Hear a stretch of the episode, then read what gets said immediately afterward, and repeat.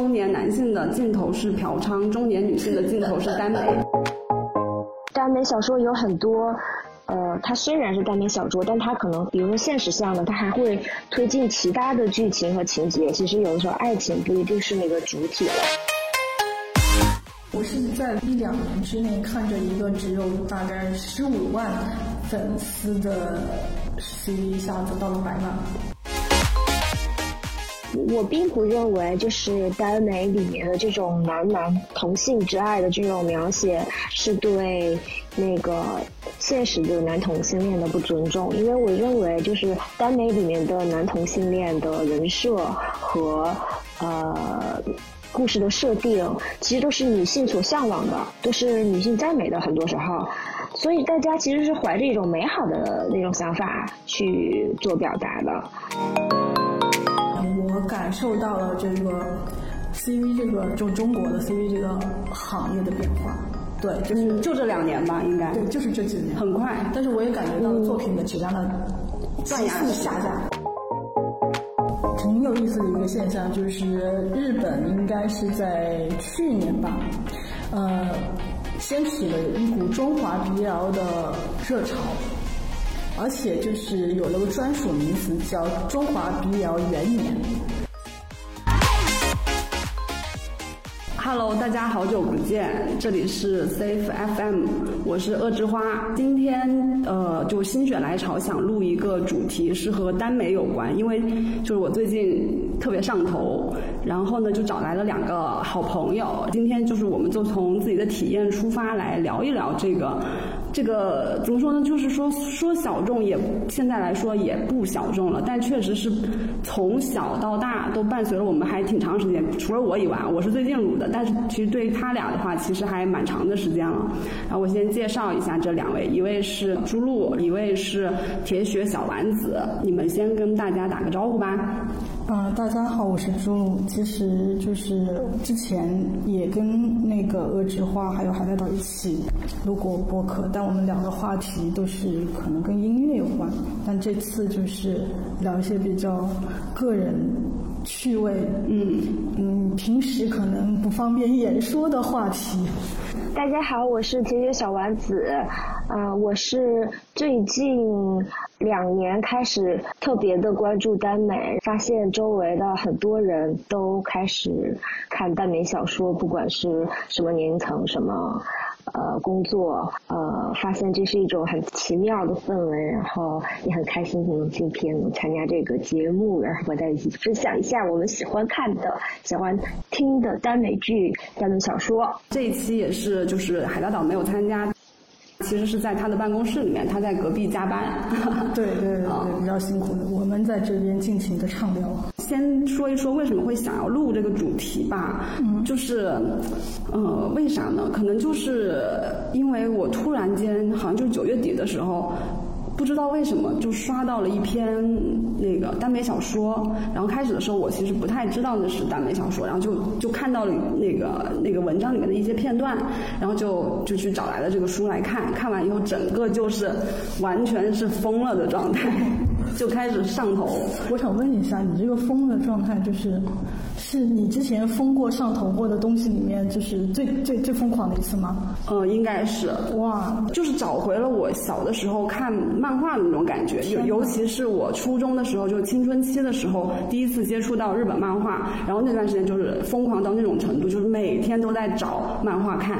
哇，那我觉得在这个年龄层能找到这样一样感兴趣的东西，其实还挺开心的。再加上最近这段时间过得也不是那么的顺畅吧，就觉得这是一个。一个特别好的避世的一个兴趣爱好。嗯，嗯，然后接着要说那个京剧嘛。哦，对，就是因为有了这个爱好之后，我就就有一回我们俩不是加海带岛，我们三个人一起吃饭嘛，然后就开始就是聊聊这个，在那一次的那个聚会里面就诞生了一个京剧：中年男性的镜头是嫖娼，中年女性的镜头是耽美。也不知道当时是什么语境下就就扯到了那个。哎呀，当时是因为李某峰的那个新闻。哦哦哦，对对对对对对，然后就是这这只是一句调侃啊，大家也不必当真。所以就是呃，经过了这么得有两个月的沉淀吧。就想着是正式的去聊一聊这个话题。嗯，其实我入坑的比较晚嘛，很多东西其实不是很了解。就是也很想跟你们去去讨论讨论吧。第一个就是你们觉得耽美的定义是什么？我觉得就是具体耽美的演变。直接可以维基百科去看，因为其实这是一个很大的话题，因为它跨越了几十年，而且是要从日本的文学开始说起。我觉得这个事情太大了，然后，嗯，就不多讲这一块儿。纯自己的感受来说，目前我感觉耽美就是指女性对于嗯两个男性之间的恋爱故事。但是我刚才说女女性其实并不是说完全排除男性啊，因为其实也存在着一些男性也会看耽美小说，嗯，群体还是以女性为主，而且就是说，嗯，它是跟同志文学是有很大的区别，就是因为它其实女性作为主体来说，她去呃。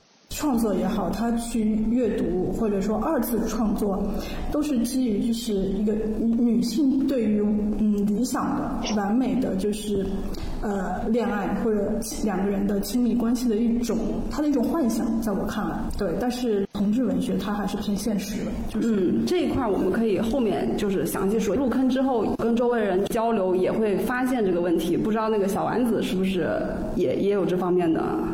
是，我觉得我自己的想法，我自己的观念，因为我其实入坑也不是非常多年，但是我自己的个人体验是，我觉得耽美它是一种。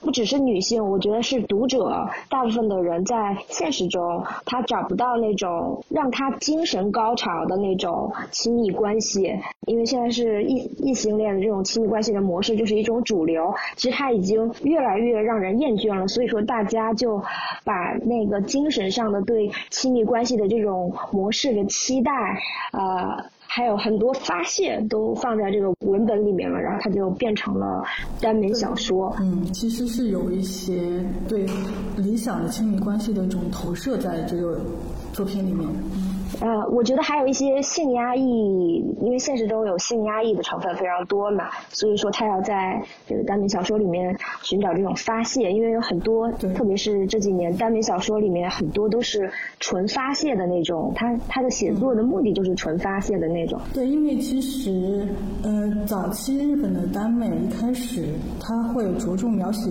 就是所谓的美少年之间的那种比较精神层次的。情感关系，他并没有就是很直接的性描写，或者说是很明确说他们是一对同性恋人，对。然后从美少年再过渡到那个所谓的那个摇一文学，就是摇一就是指呃有性场面的呃 BL 的耽美的这种作品。嗯，对应到中中国其实也是有这个区分的，就最早我们可能听说过所谓的清水文。嗯，清水文是指。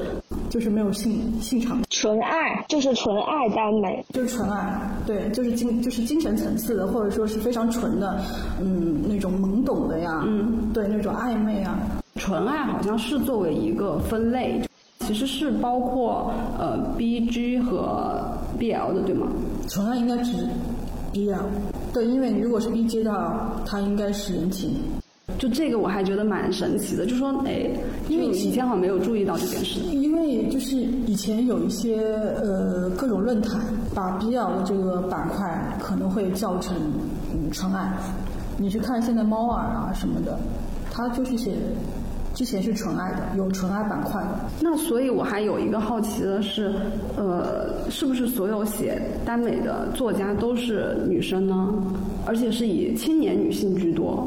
其实不是，嗯，就是最早中国写耽美，就我们我们简称元耽啊，大概是在九十年代末，嗯，然后你想这个这个年代的女性开始写作的话，到现在已经是中年人了。当然，现在也有很多年轻的，可能甚至只有十几岁的学生也也有在写，所以其实是一个感觉，就是嗯，跨越年龄层次。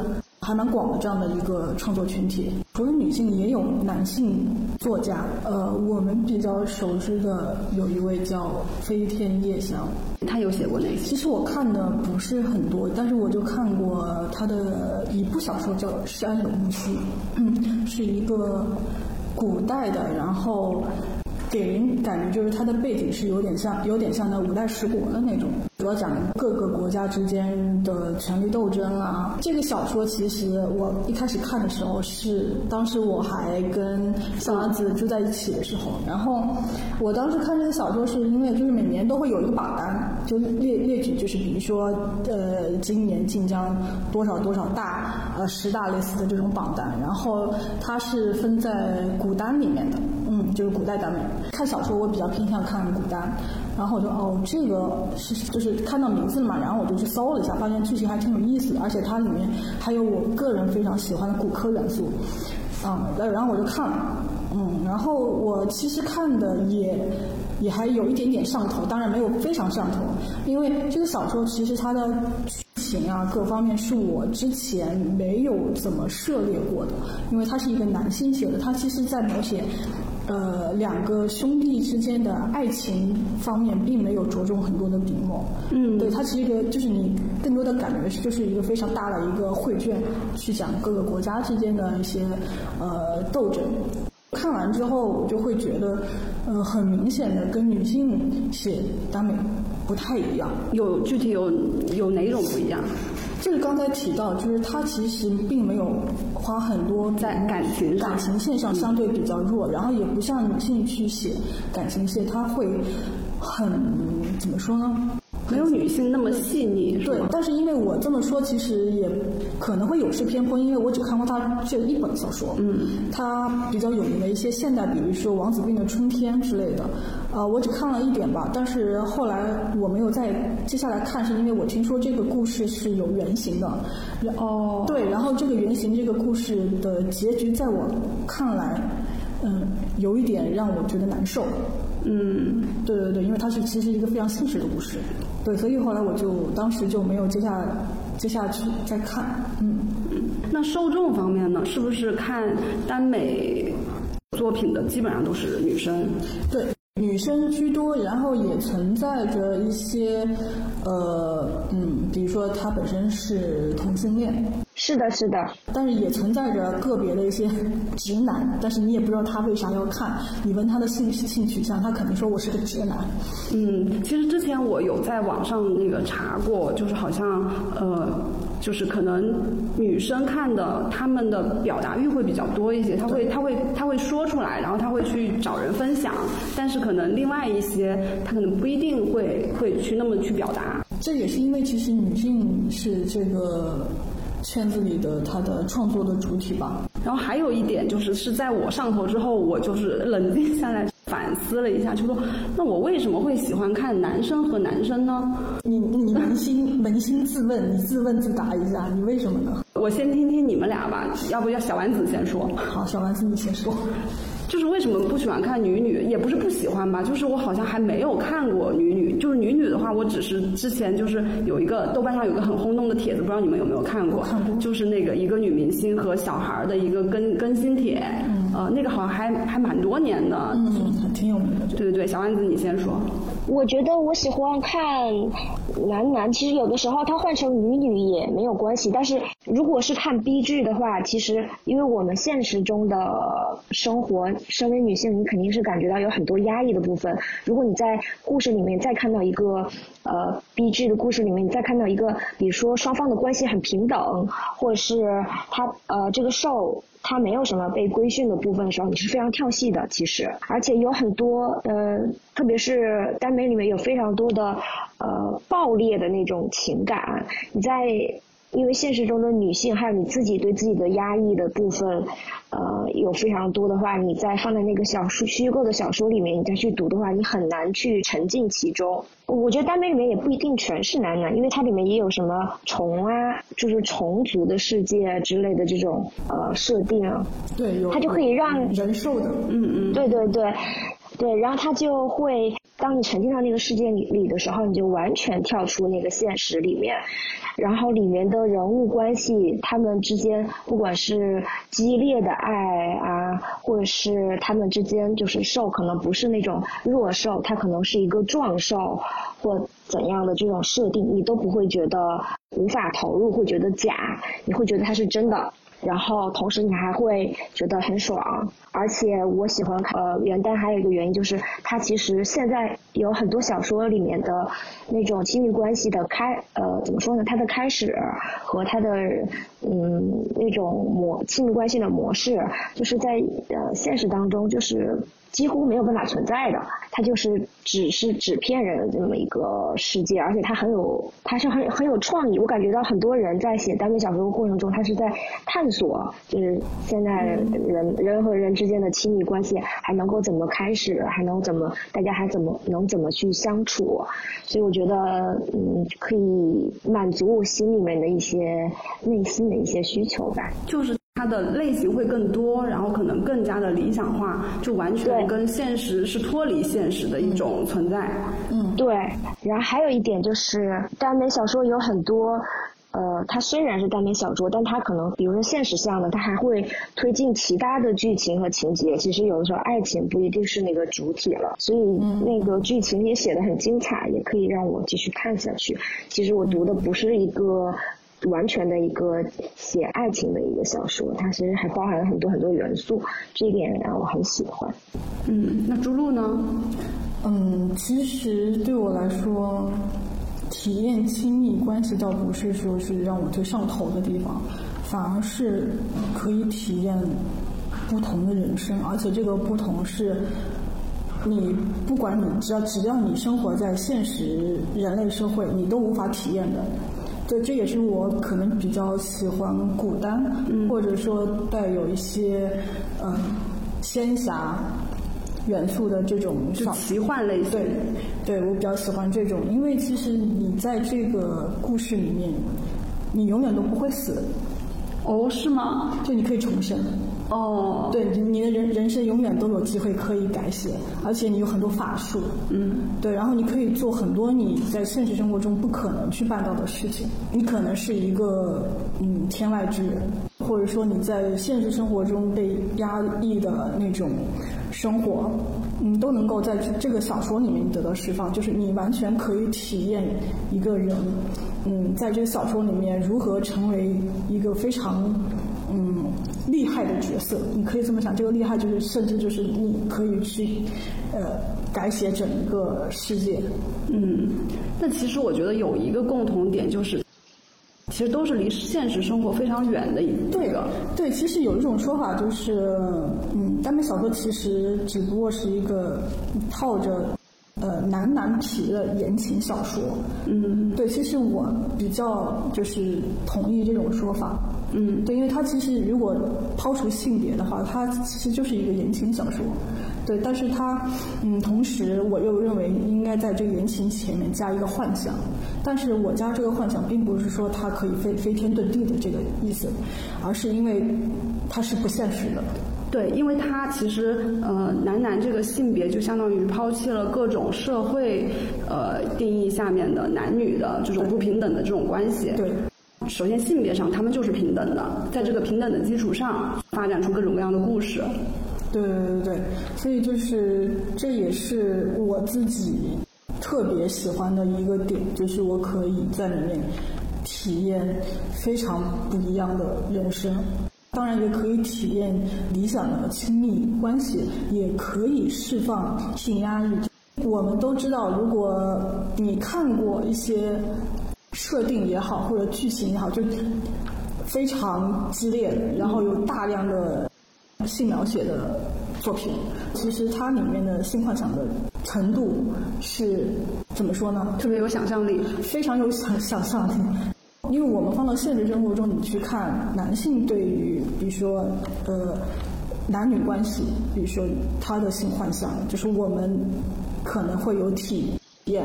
就是你看到的一些所谓的成人电影，嗯，其实就是那么那么回事儿，对，或者说你你你在大量的就是这种呃色情小说里面，你看到过就是男性幻男性的性幻想是怎样的，我们都知道，但是在 B B L 耽美小说里面，就是我们可以彻底释放女性对性幻想。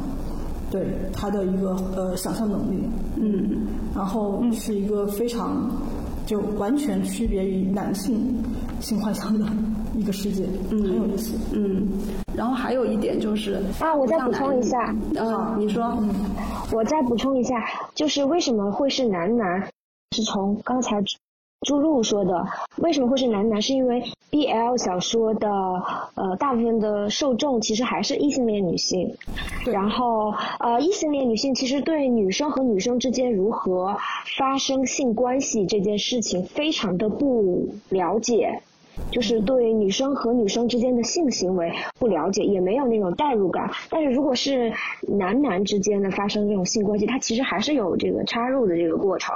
而且现实当中，如果是同志文，不管是同志电影还是同志小说，其实大家都有涉猎，知道是怎么发生的。所以一个是异性恋女性，她了解是怎么个过程，她能够很快的就能知道。而且，呃，还有她就是这个插入的过程很多。因为毕竟这个耽美很多，呃，也是异性恋女女生她在发泄自己的性压抑嘛，所以她可能在代入过程中，就是男男男同之间的这种性行为，其实和异性恋就是男女之间的性行为，其实是很多时候是有相似的地方的，所以说大家会更多的看男男，而不是看就是女女。就是说到这个，因为其实我也有短暂的。接触过百合，包括其实大家现在都知道，嗯，广播剧也很流行嘛。其实百合广播剧也有，但是那个量级上肯定是没法比吧？对，量级上也没法比。其实我偶偶然听到的，给我的感觉就是，嗯，它依然是一个异性恋模式。然后可能所谓的，呃，其实是女孩跟女孩子中间就是主动的那一方让我感到了一丝爹味。对，所以我。个人可能就有点，嗯，不会很感兴趣这这一块儿。但我因为我是一个异性恋，嗯嗯，暂且以异性恋自居吧。那我在看男男的时候会比较有代入感，因为我同时可以体验双方。对我既可以是受的那一方，我也可以是攻的一方，同时我可以是开上帝视角去看整一个故事，就是你有充分的自主选择的权利，对，而且可以自如切换，嗯，同时体验。是因为这个耽美整个过程是在不断的发展和演变的嘛？那最早期的时候，你们接触到的一般故事中的攻和受的一方的设定是什么样的？比较流行的呀，或者说大部分是什么样子的？嗯，其实有很多标签了，经常能看到，比如说强攻强受啊。或者强攻弱受啊，就是就是排列组合，对各各种各种排列组合。还有就是那个 A B 链、阿尔法、贝塔链、A B O，还有阿尔法和欧米伽的恋爱，还有强强欧。其实 A B O 这个世界观挺有意思的，嗯，我也觉得。对，就刚才呃小丸子提到的，就是 A B O 三方里面，其实也有贝塔这个嗯群体，它是一个比较中性的一个角色，在这个世界观里面，但是也有不少的作品是以贝塔为主角去描写的，嗯，对，比如说 A B A B 恋或者 O B 恋，嗯，或者 B B 恋也有，嗯，对，好像现在又新增了很多，就衍生出来了很多，还有什么 E A B O。他就说他是第四种性别，是凌驾于 L L 法之上的，就是呃 L 比 L 法还要强的金字塔的顶端顶的顶端，对吧？所以在这个故事里面，L 法就是受方吗？是，他就是可以把 L 法变成欧米伽。哇哦，那有点香啊！对，那好像就是我好像就很喜欢这种，就是 A A 或者 A E。嗯，我懂了，因为你喜欢强强的，你不太喜欢。呃，其中有一方会比较弱，也也没有那么绝对，就是还是看那个看那个文本啊，到底是什么样的，故事是什么样的。就刚才就是呃那个类型里面，只不过就是从冰山一角，对，是冰山一角，也只不过是说了一些角色，他可能在情感关系上面是是一个什么样的配置，但是也有就是从故事的内容类型来说，比如说它有刑侦的、悬疑的，对，然后有很多校园文，嗯，然后呃近几年也比较流行的娱乐圈文。嗯，电竞文，对电竞还有很很多，就是个我个人比较喜欢的穿越，嗯，穿越穿书类的，重生文，呃，对，还有无限流，嗯，跨物种的。其实娱乐新闻，我我也是这两年才看的，因为我我看耽美很长时间了，就是大我大概是就中国最早的一批开始看耽美的人。我我刚才提到那几个也只是很小很小的一部分，只不过大家可能会经常看到这样的标签。嗯，但是其实我不太懂无限流是什么类型呢？其实无限流该怎么说呢？就就是有点像升级打怪一样那种感觉，就是你可能会进到某一个空间，嗯，啊，然后有点像异世界那种感觉的，然后你你不断的要在这个空间里面完成某一个任务，然后不停的循环。这次可能你要完成这个任务，下次你可能要完成另外一个。那它有终结的时候吗？有的时候有终结，有的时候没有终结，就是看具体的文本。只不过它是就是有一种升级打怪的感觉。嗯。但这方面其实我看的非常非常少。我知道比较有名的像那个是嗯万花筒。那种田文呢？好像这个类型有一些在那种国产电视剧里面也有这个类型。其实它最早是男频小说里面的。嗯。是男性创作者为主的，然后也是男性阅读者为主的，其实是那一块儿。但是耽美这边也是受到了一一定的影响，也出现过这样的小说，但它是一个并不太主流的一个类型。只看过一篇娱乐圈加种田的一个一个一个小说，嗯。嗯，那小丸子，你可以分享一下有哪些热门的设定？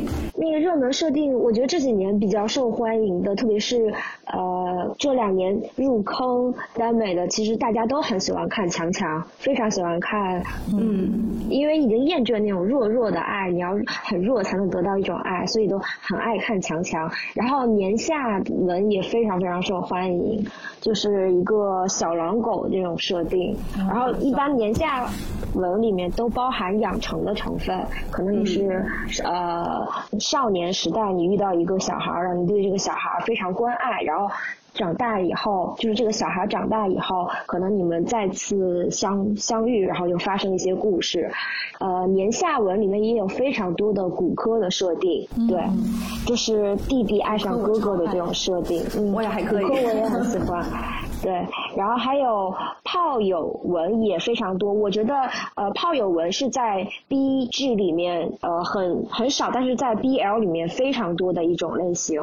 嗯，这也是我很喜欢 B L 的一个原因，是因为炮友变成恋人这种关系，在 B G 里面，好多人是有点不耻的那种感觉吧。然后，呃，是不好的开端。可是你在 B L 里面，炮友变成恋人就是一个非常正常的开端。还有。金主和呃 MB 就是 Money Boy 变成恋人，也是一个非常常见的一个设定，变成一个常见的恋爱的开始，关系的开始。然后还有嗯，师生啊这些其实都是比较普遍的，还有那个。病娇宫和疯批宫，我觉得在呃 B G 里面，病娇宫很多，疯批宫其实很多时候是让人难以接受的。但是因为在 B L 里面它是纸片人，所以有非常多的疯批宫，也有非常多的那种畸恋，然后就是这种类型的 B L 小说，往往都有很强很强的性张力，呃，阅读起来非常有快感。因为有很多如果这些设定放在 B G 里面的话，它可能会说是毁三观，嗯，对，会被跟现实连接的太紧密了。呃，我觉得女生就是很容易，当你离那个人物很近的时候，你很容易带入到自己，你就会觉得不是。但因为他是纸片人，BL 他是纸片人，你只是觉得爽而已。我看过一些封批工的文集，嗯，我自己觉得挺有意思的一点就是，刚才其实小丸子也说，在现实生活中，其实这种行为是要被判刑的。嗯，对。然后，但是在这个小说里面。嗯，你并不会带入说哦，现实生活中这个人要判刑，就他其实是跟现实完全隔绝的，他只是一个呃想象、想象力的展现。而且你上头的原因是因为这个封批手、封批工会或者封批受，就是在他们的情感关系里面，就是你能体验到的是一种绝对排外的，然后对一方对一方或者互相嗯那种。极端的渴求跟占有欲，嗯。啊，然后就是这也是就是人类情感体验的一部分，因为现实生活中，我们被规训或者说我们的理智告诉我们是不能这么做的，嗯，但是在小说里面，其实你是能释放你你自己这一方面，就可能我在现实中无法去做的这样的一个呃欲望吧，或者说渴望，就是这种绝对的极致的情感。嗯嗯。对，然后我再补充点，这个疯批工跟现实里面的那些变态有什么区别吧？就是为什么大家会喜欢 BL 里面的疯批工？不仅是很有性张力，然后有很多激烈的那种爱，还有一个原因就是现实里面的疯批工，他疯批是对所有人，嗯，就是这个变态。就是现实里面，我们说你遇到这个人，你就要赶紧跑。其实那个变态，他就是本身的猥琐，遇到所有人都是疯批，他遇到所有人都想占有，他就是那种动物性使然。但是在 BL 小说里面的话，那个疯批攻就是只对那个受疯批，有不一样的很大的一个不一样的差别的。对，对，所以其实这也是你你放到言情小说里面也是一样的，就是。它的内核其实就是这种非常绝对的爱，占有欲，就是极致的爱。对，就是嗯，其实放到最后就属于那种，因为人人可能会渴望这种极致的，然后不离不弃的一对一的这种情感关系。嗯，对，因为现实生活中你可能会不停的换对象、分手，对，但是在这个但但是在这个故事里面就是。你俩是一对一的，这个世界就是，嗯，不管有任何的，就是困难或者问题，嗯，你俩的结局就是最后都是会在一起的。嗯，对，要爱你爱到不惜可能要毁了你，但是也也有这种情况，但是它的内核情感表达还是就是说这种极致的一对一的爱。嗯，它其实又回到了耽美的最初的那个初始，嗯，就是最浪漫的和最极致的爱。对，嗯。但是这些年的人设里面有一种我蛮雷的，我不知道你们等会儿你们可以分享一下你们比较雷的人设。就我特别不能理解双节这个人设，这个我也不能，我也不能理解。这个东西还能延续到耽美小说里面来，就是比如说他可能这个文文文本里面有两个人可能是三十岁左右的，还能要指望他们双节吗？我觉得其实一方面也有，就是说体现的这种一对一的这种情感的一些渴求，但是可能因为这几年的一些嗯环境吧，嗯嗯，大家可能反而就是不像之前那样，就是在性关系上那么的包容。这种设定给我的感觉就是越来越。封闭了，对，就它不是一个越来越开放的状态。我有的时候在微博上看见一些评论，他一上来就会问是不是双节，就是不是他就不看了，就这点我还蛮难理解的。我也很雷双节，但是我觉得有些人他很喜欢双节的原因在于，很多人不想要经历失败的爱情，他就想要一次成功的爱情。因为其实你一个人，呃，你不管你看耽美小说就是一个代入过程嘛，所以说人呢在现实中可能他会经历几次失败的爱情很正常，可是他在那个耽美小说里面，既然你追求的是一种极致的爱，那可能很多人追求的可能更。更加疯狂，更极致，就是我只有一次，而且这一次爱是极致的、完美的，而且是彼此之间都是完美的那种爱，所以他就追求这种双节。但是我觉得这种反而是呃，怎么说呢？反而是一种很很没有必要吧。嗯，而且反而会显得很。幼稚，而且会这个故事会很不成立。就是说，我觉得所有双节的故事都是不成立的一个很重要的原因。如果这两个人都是双节，为什么他们的第一次的性可能都这么美好？怎么可能呢？如果他们都是双节，他们怎么会都这么会谈恋爱呢？就是对，就会觉得索然无味，而且也不现实，反而是让人跳戏的一个设定吧，在我这里，所以我很雷。你们还有没有其他雷的设定？或者雷，或者雷，或者特别喜欢的都行。我不喜欢那种纯纯的双性，然后全部都是性描写的。我不雷双性文，但是我很雷这种，它全文只有小小的一些情节推动，甚至就是可能它只是为了完成某个任务，然后完全的就是这种双性文。我觉得这样的内容的话，你还不如去看一个就是呃，就是对摄影小说，嗯，然后更追求感官上的刺激吧，就是变成文字上，还不是图像，它变成一个文字上的感官刺激。对，然后我也很雷，呃，如果这个故事里面我看了，呃，在看的过程中我也很雷。如果他这个故事非常就是一个完全的现实中的一个 B G 的这种模式，把它换成了男男之爱，我也不会太喜欢。对，然后还有说幺八八系列吗？对对对，就是呃幺八八系列，我都我都不是很有感。然后还有就是，如果我发现这个内容里面，就是这个小说里面对女性恶意特别大，比如说我在阅读过程中发现这里面的妈妈、姐姐什么。呃，妹妹或者是女女性的同事也好，就所有女性角色都是坏人，然后都很刻薄尖酸的时候，我心里面其实是会有抵触的，因为我觉得其实耽美它其实是有一点点厌女的性质在的。如果你在这个文本里面体现的这么这么淋漓尽致，会让我非常不适，因为毕竟我也是一个女性，我知道就是现实里面就是女生不是这个样子，何况就是这个故事里面的主体是男人，然后我也知道现实里面的大部分女性对男人。更是没有这么苛刻，所以会让我觉得很不适。我比较雷的就是这么几个类型吧。其实有跟小丸子一样的地方，就说到双性这个事儿，因为我。就是一开始开始看双性文的时候，我非常不能理解。我说，既然有男男必要的，为什么要写双性人？我的代餐不是就是男男吗？为什么要出现一个双性人？嗯，对。然后我去阅阅读了不少这方面的文本。嗯，然后我其实嗯挺雷的一点，就是刚才其实嗯小丸子也有讲了，他那他那小说里面，当然基本上都是车，然后剧情。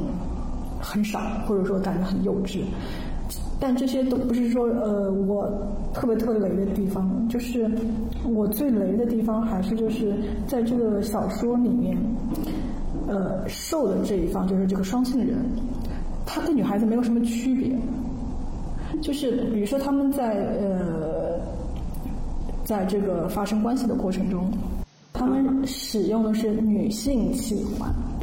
啊，这我太雷了。对，然后，嗯，我不太明白为什么，就是一开始看的时候，但是后来我发现，其实有不少同人文的写手很喜欢写，呃，双性，是因为他们把自己喜欢的这个同人，比如说某一个男 idol，呃，看成是女的，就是泥塑他。哦。对，是，对，所以其实是，如果是这样的一个设定之下，我多少是可以理解的。就是你泥塑了一个你喜欢的男性，然后把他嗯写成一个双性人，比如说，呃，那你在对他就是施展你的性幻想的时候，啊，可以体验到一种嗯传统的，比如说男男小说里面不一样的快感。嗯，这个可以理解，但是如果纯粹的就是一个双性小说，然后我如果没有使用同人文的这个想法在里面的话，我其实挺难 get 的。嗯，我也不能。嗯，但所以双性文其实一直有一些争议，就是它到底是一种嗯倒退呢，还是说它是一种？不能说进步，或者说是一种现阶段的一种衍生，或者说是就是耽美小说在中国目前这个阶段，它自然而然就会产生的一种类型，这个我不太确定。我有一个观察。就是我我，但是也是我自己的观察而已。我觉得双性文里面还有一个写作的动机，就是女性她在性关系里面，因为呃现实中的 B 制的，就是男女异性恋的关系里面，在性的关系里面，女生和男生之间的互动是很少的，女生会会很羞于互动。嗯。自己的伴侣，很羞于互动。其实他们有自己喜欢对方喜欢触碰自己的呃某个器官，或者他们喜有某一方面的性癖，但他们在可能关系中，因为伴侣在这个呃性关系中不表达，他也不表达，所以就处于一种非常压抑的状态。然后他就写了构建了那么一个双性文，这个双性文其实是完全按照他们在性里面的性癖的喜好，比如说你喜欢你自己的身体的某个器官，但这个器官其实因为是只有女生才有的器官，所以他就只能选择了双性这种设定来发泄。我猜想的，因为我觉得呃是有这个可能的，嗯。其实就是我我之前也有感觉啊，就是嗯，他虽然现在还归到 BL 这个呃分类分类里面，但是其实。嗯，怎么说呢？它既有，就是它可能比之前更多的有女性认同的一方面，就是因为它认同了自己的女性器官，所以它会使用女性器官。呃，以前的，就是传统的这种耽美小说里面，就是不会出现这个东西，因为我需要一个完完全的一个男性的身体的一个人来替代我。嗯，但是在呃双性文里面就开始出现了有女性器官的双性人的一个角色。对，其实这方面就是是，对你不能说它它是一种倒退，就是因为它我觉得这个问题非常复杂。嗯，啊，而而且我觉得就是双性文里面都有一个特点，就是呃这个双性的这个受吧，暂且称为受，它就是其实它是性别认同永远都是男的，它永远它虽然是双性。奇怪的很，他的性别认同永远是男的，他永远最开始的时候都是因为自己的女性器官而感到羞愧，感到自卑，然后最后后面和公发生关系的时候，永远这个公都是最爱他的女性器官的，对我觉得可能就是一种现实里面的弥补吧，对，永远都希望在对方那里得到认同吧。对对对，而且一一般就是说，呃。双性人会表现出我很丑陋，就我很自卑，我有这套习惯。就，因为我很畸形。就是所有小说里面，他都是是这样的，而不会说引以为豪的。嗯。但是，呃，攻方在第一次看到嗯受方的这个双性人这个身体的时候，反而是一种嗯欣喜的，对，欣喜若狂，觉得捡到了珍宝。嗯。天哪！谢谢你们帮我排雷，我不会看这个类型，太可怕了！我之前都不知道还有这样的设定。对，而且就是他确实，他性别认同就是自我的性别认同是男性，而且包括他的社会性别也是男性。嗯，就是虽然他是一个双性人，但是他在现实生活中他是穿男装的。嗯啊，对，说是偶尔也穿女装，就属于情趣。但是他就是在社会身份的时候是个男性，他也会从事从事。呃，男性的一些工作，啊，不会说把他，但是奇怪的地方是他的言行又很女性化，嗯，你跟就是一个可爱的女孩子，而且一般都很弱，天是的，一般都很弱，就是比一般女孩子还要弱，这个这也是让我有点受不了的地方。嗯，还有个很雷的设定啊，也不说很雷吧，我还有点不会看的，嗯，丑丑是原罪，就是在耽美小说里面。确实，确实，嗯，对，其实最早可能十几年前是有一些呃瘦很丑的设定的小说，比如说马夫，哦，糙汉子，我个人可能不太行，对，因为我还是有一些这方面审美的要求，嗯嗯。那你们比较喜欢的类型有哪些，或者说人设？呃，有两种。第一个，我喜欢边缘恋歌类型的那种耽美小说，比如《监狱》呀，就是《Money Boy》啦，呃，社会盲流、社会底层这种背景设定的边缘人的爱情故事。呃，喜欢这个类型是因为在这种类型在现在接触到的一些小说中会比较少的吗？所以才会特别喜欢。对，因为我觉得好多故事的推进，往往就是因为公很有钱，或者公受都很有钱，他们属于社会的顶流，所以很多的剧情，就很多的爱，其实就是非常的漂浮。嗯，对。然后，如果是边缘恋歌，因为每个人都有一些现实的困境，其中就会存在一个相互救赎、拯救的这么一个过程。嗯然后还有一个接受现实和就是呃就是就是去追寻自己的生活的那么一个过程，或者他是因为他人物是一个边缘人群，所以他的爱来的更加激烈，但是又更加无可奈何等等。我喜欢这种呃撕扯的感觉，对，而且这个嗯。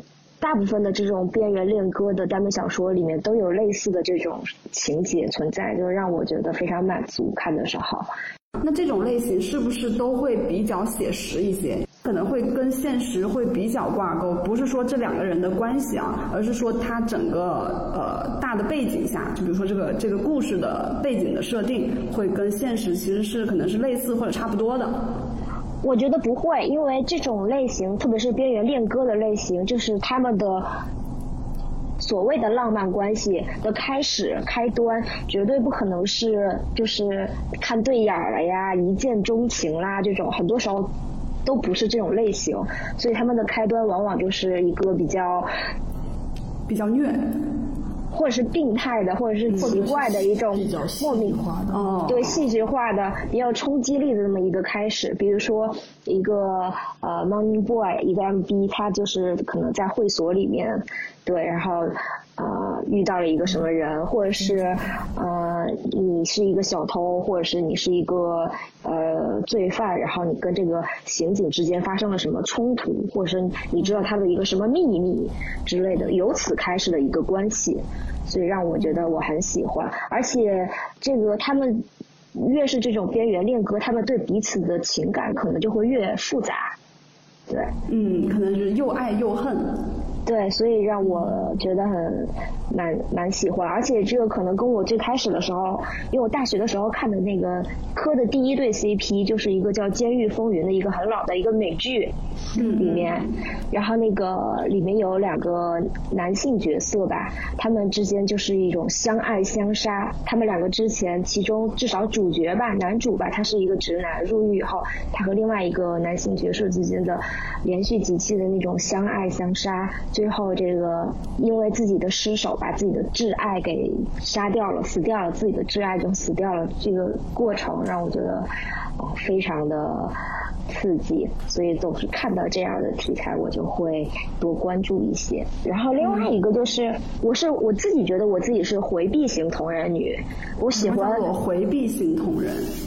呃，就是回避型的依恋，就是现实当中一个人越喜欢你，你就越想要跟他保持距离，你们之间的这个呃关系永远都不会太近，喜欢那种推拉的感觉，然后再有点像是暗恋，但也不是，不是暗恋，就是一种模糊的情愫。我喜欢的就是这种模糊的情愫，我喜欢那个攻受还没有明确关系。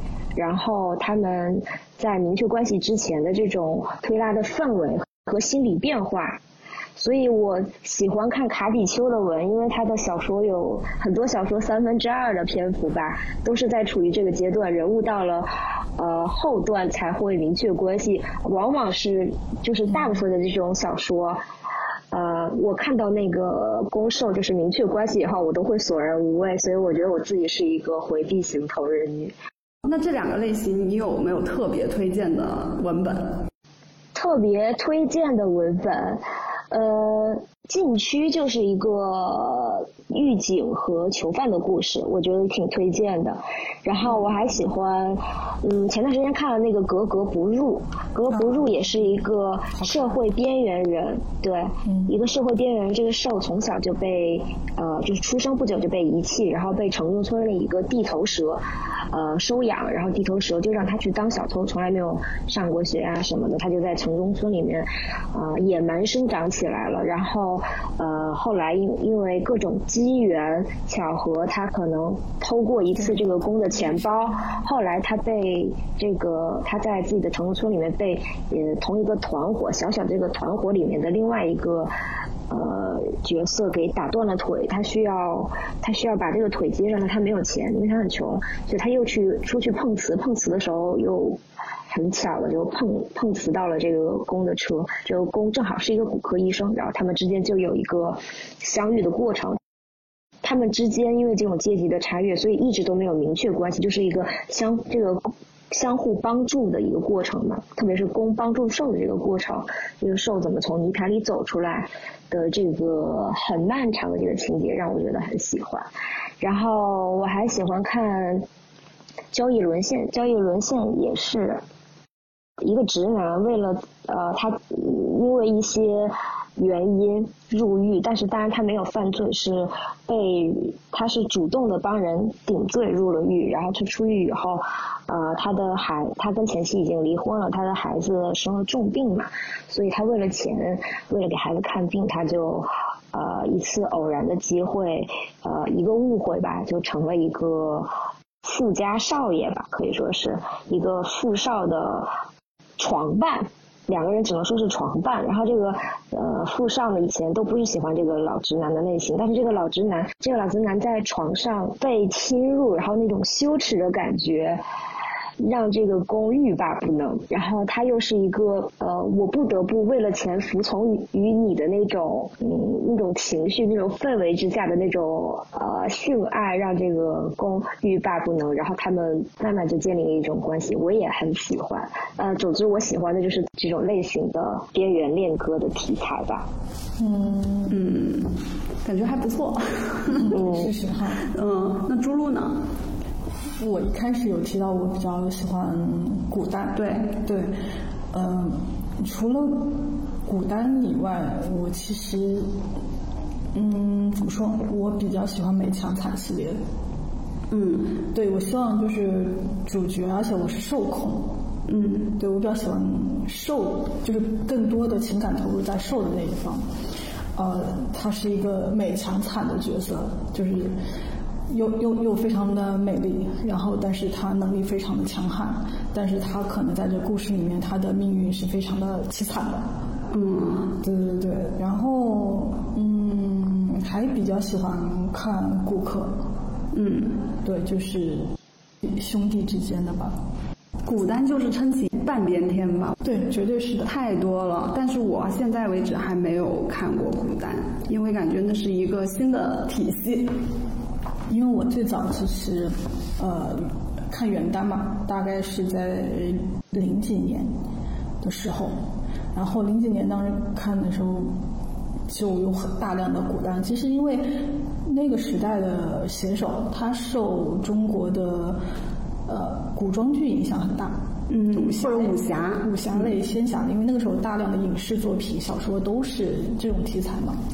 然后，但是移植到了这个耽美小说里面，就是它的背景依然是那套，嗯，但因为我也是那个年代的人，所以我也很喜欢那个体系的东西，包括它的，我也深受这个审美的影响，就喜欢呃非常美，然后非常仙的呃这种美男子的感觉，感觉就是我们三个人，其实我应该是最老的、最资深的。你大概是什么时候接触的？其实我真要说，我可能在九十年代末，呃零几年的时候接触的，是因为很偶然的机会。零几年你那个时候多大呀？中学、初中、初中小学，嗯，高，对小就小学高年级或者是初中的时候。很偶然的机会，就是因为我们家附近有一个就是小书摊，不是小书摊，小书店嘛，就是就租书店。对的，租书店，对对对对。我之前最早的时候去租的都是去看一些福尔摩斯什么之类的，结果就很偶然的，就是因为我基本上把那些漫画全都看完了。然后店主是一个五十几岁的一个大妈，她就跟我说啊，最近一些新书好像挺受欢迎的，你要不单去看吧？然后我就去看了，然后是那种口袋本，就你可以放在就是校服口袋里面的那种。结果是个小说，看到后面，哎，怎么回事？怎么是两个男的？就很很偶然、很意外的就看了，在店店主老板娘的推荐之下啊，对，然后我就无师自通，一下就看懂了，就他们在干嘛？那你当时第一次看到的这个是什么心理？其实我到现在都记得作者的名字叫米阳，就是大家如果是呃比较早接触耽美的话，肯定都知道这个人。第一次看的时候，我并没有任何的惊讶，或者说嗯，觉得哎，好奇怪啊，他们在干嘛？而是很自然的就接受了这个设定。嗯，对，但是也没有在我心中引起很大的波澜。我那个时候还是一个小孩嘛，还是一个非常传统的异性恋，想喜欢看 BG 的一个人。对，因为你可能你还看《还珠格格》，嗯，对吧？但是，呃，有个质的转变是因为同人。首先，我当时很喜欢《灌篮高手》。然后有一次也是在那个图书店，呃，租到一个《灌篮高手》的漫画，是我没看过的。然后哎，《灌篮高手》出新的吗？然后我就看，哇，这什么东西？就是呃，第一个故事同人文是同人文，居然是那个三井跟那个教练啊！我到现在都记得 哇发生的情发生的情节是在厕所啊。可是有一点就是说，那他这个同人文是正常出版的吗？还是影印的呀？嗯，肯定是影印的。为什么会在书店里呢？我不知道啊，就是那个时候很小，我也现在无从考证它到底是不是正版，只知道它是一个漫画书，然后也画的跟原作就没有任何的差别。这么牛？因为你还是能区分同人跟那个原画手之画风的差别，但是那个基本上看不出来，所以导致我就直接哇出新书了，赶紧拿回去看看，哎，怎么回事？这个故事，对，然后哇打开新世界的大门了，确实那。大为震撼吧！所以其实就是如果一开始接触原单，并没有对我引起很很大的一些影响，而是同人，就是从呃《灌篮高手》到后来，我有一段时间疯狂迷恋韩国的偶像男子团体偶像，在我小的时候，就是韩国其实也算是亚洲特别特别早就发展同人创作的一个国家，然后他的就是男就是男团的那种 CP 文很多很多。对我也是那种开始就是非常密集的接触这个东西，包括在网上面，它有专门的网站，我还写过同人小说。哦，那个时候到高中了吗？高中已经高中了，那是高中。嗯，就是韩国的男子团体的同人是高中。对，然后到大学我就开始看日本的同人。日本的同人你都看哪些？乐队的。乐队的同人，就是说不是二次元的漫画里面的乐队，而是说现实生活中的乐队的同人。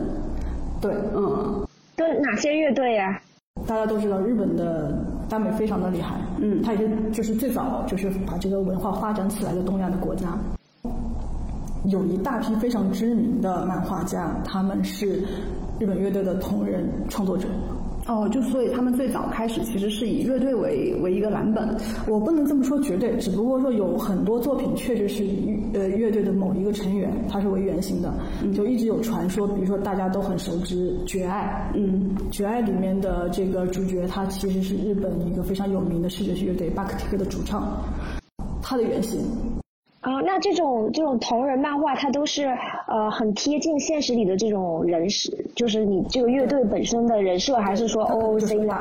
呃呃，有就是比较贴近，比如说像绝爱，他本身就是一个明星嘛，就他主角就是一个明星，但是也有就是完全就是只是借鉴了他的外形，重重新创作，比如说呃那个有尾香织，大家可能听说就听说过这个这个漫画家，他其实非常非常厉害，呃，比如说大家都。知道《天使纪念区》对，独播绝该独播绝该影其实独播觉该影的原型据说是彩虹乐队的主唱 Hido。哦，是吗？天哪，我原来初中的时候可喜欢《有味香之里》了，因为它的画风非常的华丽。对，而且其实说到《有味香之里》，我必须要提的一一件事情就是我非常非常喜欢的一个 BL 的漫画是《有味香之里》的作品。少年残像。哦，我知道，我知道，我靠，少年残像当时。绝了！我初中的时候第一次先是看到《有桂香之里》的那个天使纪念区，然后就开始疯狂的去买那个四平一的漫画，把他所有的漫画都买齐了，因为那个少年残像全一册嘛，嗯，对吧？很短的一个故事，哇，当时，但是当时我没有那个意识，就是我只是觉得，我靠，他的怎么那么好看啊？因为很虐，对，嗯，其实我一开始看到的少年残像并不是漫画，而是他的一个文本，但是我看了文本之后，因为我。我知我知道它是一个漫画，所以我就想去找一个漫画去看。对，油油贵他的画风非常的华丽，然后这个这个故事非常非常打动当时中二的我。嗯，啊，对，就是那种爱你爱到要杀死你的那种故事。他讲的是一个呃公，他的妈妈是一个妓女，所以他小时候目睹了妈妈她的嗯那种非常不健康的生活。患有患有一些就是人格障碍吧，他长大了之后就成为了一个连环杀手，啊，然后杀了很多很多人，但其中就是他后来偶然的一次遇到了那个兽，兽是一个黑帮成员，非常年轻美型的黑帮成员。我感觉就是尤贵的画风完全符合你对于美这个美的想象，就完全踩在了我的审美上，也是也是完全踩在了我的审美上。对，然后就讲这两个人，呃，就是一个连环杀手，一个。黑帮分子两个人如何相遇的？然后在这个过程中，呃，如何相爱？但是这个故事的结局是注定是非常非常悲惨的，因为公觉得受可能在某一些行为上背叛了这个公，受后来也也死了，然后公最后就是也被也被发现就是也被抓了嘛，然后送到精神病医院，但是他在精神病医院度过了一段还算比较 peace 的生活。他最后是跳楼身亡，但是他跳楼的时候是带着微笑，他很幸福。然后为什么呢？是因为在那一刻他看到了那个兽，啊，非常微笑的看着他，他很幸福，因为他看到他自己爱的那个人，然后他跳楼了。当时的我来说非常受震惊，就是说原来故事不一定都要是美好的结局。所以对，就可能我从那个时候就已经奠定了我的美强惨的爱好。嗯，对，就是它它里面那个台词，我到现在都记得，爱你爱的要杀杀死你。嗯。对，那是在两千年吧，差不多。对，那个时候确实这个这种设定还蛮新颖的，可能现在来看就是没没什么，但是那个时候确实还蛮震惊的。对，而且他的台词还是很不错的，虽然比较中二，但是你放在那个设定里面，就是你沉浸在这个故事里面，你就觉得还是很好的。嗯嗯。我也是追星才开始变成喜欢耽美了的，是吧？是啊。什么时候开始追星的？我是我，我去年去年追一个偶像的一个选秀节目，然后第一次人生第一次觉得就是自己真正的有这种追星的感觉了。当然也没有氪金啊什么的，但是非常的真情实感。然后这个过程中我就看了一篇。这个偶像的一篇和另外一个偶像的同人同人小说，我看了以后大受震撼。我觉得，因为我看了不少他的同人小说 和其他的成员的，然后我觉得这一篇简直就是所有同人小说里面写的最好的、最带劲。后来我才发现，这篇小说它其实是一篇叫《田园蜜语》的零七年的一个耽美小说的换头文。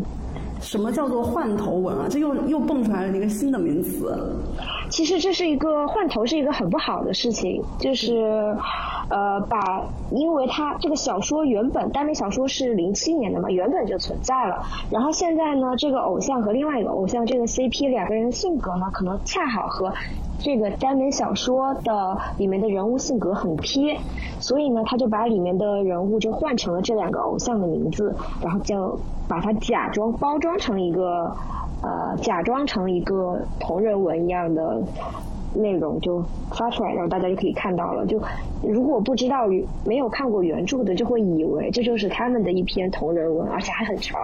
其实换头文在同人圈还是挺挺常见的一件事情。对，因为你圈子越越小，对圈子越小的，你的作者越少，所谓的就产粮的太太人就越少。对对，没有粮换头。对你只能换头。对，然后我发现是个换头文以后，我说，嗯，这个耽美写的应该很带劲，然后我就开始找一些别的耽美小说来看，对，然后就一发不可收拾了。是的，那你在之前，就是在那个去年追星之前就有看过耽美小说吗？没有，我之前很爱看同志的，或者是有同性爱的这种，包括之前那个美剧啊之类的。但是它不是耽美，它就是同性恋文学、同性恋影视剧。嗯，我初中的时候，周围有很多人都喜欢漫画。嗯，当时有一个初中有一个特别好的朋友，然后那个女生疯狂的喜欢耽美，她每天都在跟我输出。我并没有接收到太多，就是因为我当时沉浸在呃其他的漫画里面，就比如说那个《X 战记》啊，《东京巴比伦》啊，但它其实里面都有这种元素，但它又不是主要的元素。就是说，你你可以解读成是有两个男生的情感，但但它同时在那个文里面又有男生和女生的，然后又有一些别的设定。所以。所以当时就是我就没有没有没有往心里去，然后就一直在听他每天跟我说。但是我后来发现有一些，当时应该也是九十年代初吧，嗯，我就会发现有一些那种日本漫画里面，它会有一些腐的元素，就比如说有一些少女漫画里面，我当时记得印象特别深，那个漫画呃，不知道你有没有看过，叫做那个《青春男孩》。是那个山崎贵子的，我应该看过。嗯，男主是两个男生嘛，一个叫天野平，然后天野平是有一个长得有点像女孩子的一个男生，然后他喜欢同班的另外一个女生，然后他有个好朋友叫做日下万里，然后他就是那种又高又帅，然后就特别能够保护别人的那种男生，然后他们俩的那种互动就有一点点暧昧，但是不会挑明来，就是还是以兄弟情为主。呃，然后就就这么过了这么多年，直到我看见了那个谭石的台风眼，然后就沦陷了。哦。接触到这些作品之后，呃，你们当时周围有同样爱好的朋友吗？呃，如果是最早的时候是没有的，只有在网上你才可能找到同好。嗯。现实生活中没有。嗯，那那个小丸子呢？有，就是朱露老师呀，因为我 没有喜欢。你俩茫茫人海中找到了彼此，而且我们俩住在一个房间的时候，那个时候反而我们俩就不太关心对方喜欢什么。呃，去年有一段时间我们住在一起，那时候其实我已经开始看耽美小说了，但是我们俩之间其实沟通交流就很少。是吗？嗯，周围的人知道你们喜欢看那个耽美小说吗？有会去问你们为什么吗？有呀，但是不会呃追问我，因为其实可能大家多多少少都知道这是一个什么东西吧。但是嗯，我觉得更主要原因是因为他们可能对耽美也没有兴趣。我现在的情况就是，身边的人多多少少可能就是比较熟的人是知道我是看这个东西的。但是他们应该就是对这个东西也没有那么了解，也不会说去问我相关的一些相关的一些事情，嗯，但是我确实在呃就是工作的过程中遭到过一次歧视啊？是吗？是的，具体是什么？呃，是就呃对方是日本人，有聊到过就是这这一块吧，偶很偶然的机会聊到。啊，但是对方的言言辞是比较鄙视态度的，对他们就认为女性看这个东西，嗯，就纯粹就是为了嗯，就是满足自己的性幻想，嗯，那也没啥问题啊。但是可能对方的口气是哦，是那种特别瞧不上的那种，嗯，不是那种说尊重你的那种。对对对对对。但是也很有意思的一点是我。也在工作过程中发现，就是也有直男，其实对怎么说，对这个东西多少有点了解的，但是他们的了解也是因为是就是一种段子吧，哦，就调侃，对，嗯，对，是是是一种调侃，当然他们不是说呃去调侃女性怎么怎么样，而是去调侃男男。那不就是恐同吗？呃，但是他们的恐又不是那种恐，是一种搞笑，就还是比较轻松的。他们是甚至手机里面都会存存那些照片。哦，这点我还蛮难理解的耶。嗯，也比较少见，因为我遇到的还是以外国人居多，中中国男性基本上不太会聊这个话题。嗯，好像是。对。小丸子呢？呃，我是周围的除了朱露老师以外，其他朋友都不喜欢看耽美。然后大家知道我看耽美沉迷其中以后都非常震惊，啊，震震表示他会有什么很惊讶，就他们都想不到我为什么会沉迷于耽美，因为他们可能他们对耽美小说的认知就存在于他们觉得这就是一个网络小说。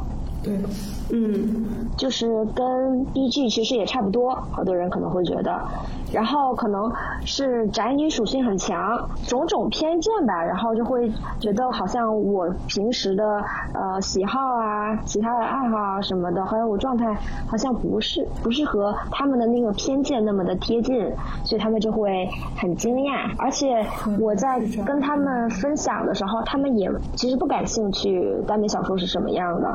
也不想理解，而且偶然之间可能提到某种设定的时候，他们会表示无法理解。对，嗯，因为他们可能本身的兴趣爱好就是有有有自己非常喜欢的那些文学作品类型嘛。对。然后，然后，然后确实就是也有讨论过这个问题，就是，呃，耽美文学也好，或者网络文学也好，它能作为一种文学去被嗯解读吗？然后。他肯定可以啊，可以啊，我也觉得完全 OK，而且就是有很多作论文就是写耽美的。对，其实其实我的理解来说，就是呃，网文也好，耽美文学也好，它是现代的一种新型的，呃，你可以理解为这种小呃武侠小说，比如说呃，它里面有也有仙侠类的故事，或者说也有武侠类的故事，只不过就是说。我们过去就是我们的父母那一代可能看的是金庸啊，啊对吧？古龙啊那种，但是现在我们我们在看的，其实有很多也是耽美小说或者网络小说，只不过它的载体变了。嗯，其实就有点像是对于呃当代社会的一种投射。对，其实它依然是一种通俗文学。就是之前我还那个有查这方面的资料，就是说。尤其是国内的这些耽美作品是什么时候开始的？然后知乎上有一篇文章，就有兴趣你们也可以看看。那篇文章叫做《国内耽美的前世今生》。因为九十年代初的时候，互联网开始高速发展了。对。然后互联网发展起来以后，就有很多呃，不管是论坛啊，还是什么的，就是这种兴起，有一批写手就开始在网络上写小说，就网络文学开始发展起来了。然后网络文学发展起来了之后，就会诞生出各种各样的门类。国内的耽美就是其中的一种。对。所以其实是跟我们现在的一些硬件是发展是就是关系特别紧密。因为像过去的话，你必须。通过出版社才能出版作品，对，这对你的文笔是有要求的。但是网络上是谁都能写，谁都能发表，就是说他的作品质量参差不齐嘛。所以肯定就是说，那那如果人一多的话，他这个基本盘在那边，大家也明白，就是那可能有大量的小说是就是水平不怎么样，呃，很多垃圾话，嗯。不排不能说排除，就是说存在着一些非常优秀的文本。嗯，有一些对，确实文笔写的非常好。对，是，而且我觉得网络文学这种载体，它有一个好处就是，它给人很多二次创作的空间。就是可能现实中，比如说有一个电视剧或者是一个呃影视剧，或者是仅仅是偶像和 idol 什么乐队之类的组合这类的，可能大家就基于这个原本的。这个作品或原原本的这个人物，他可能他就有在网络上，他就可以去进行二次创作，然后大家也会非常容易接纳，而且他他们之间是相互相相依相存的。可能这个呃电视剧或者是这个漫画也好，这个作品的原著的热度很高。的同时，可能他的一部分的二次创作的呃好的作品，它的热度也会同样非常非常高。而且，其实中国最早的一批呃耽美小说的写手里面，就存在着最早他是同人写手。对，就是同人写手。我比较知道的就是有一个写手叫兰陵，包括他的作品都被影视化过。但但其实他最早是韩国 H O T 组合的同人写手。所以其实最初非常有意思的一点就是同人跟耽美之间的这个交集，但是同人和耽美是两种概念，对不对？对，因为同人它它是任何的同任何的人都可以同人，它不是说只是男男，它也可以是男，可以是女女，甚至是嗯非人类也可以。嗯，对对对。但是呃同人跟耽美的这个交集，它从比如说从日本现在到中国，依然是一个。非常重要的这个组成这个耽美圈的一个一个一个要素，在我看来，嗯嗯。然后我是发现，我周围的人很多人也都看耽美，只是我之前没有去就是跟他们聊过。嗯。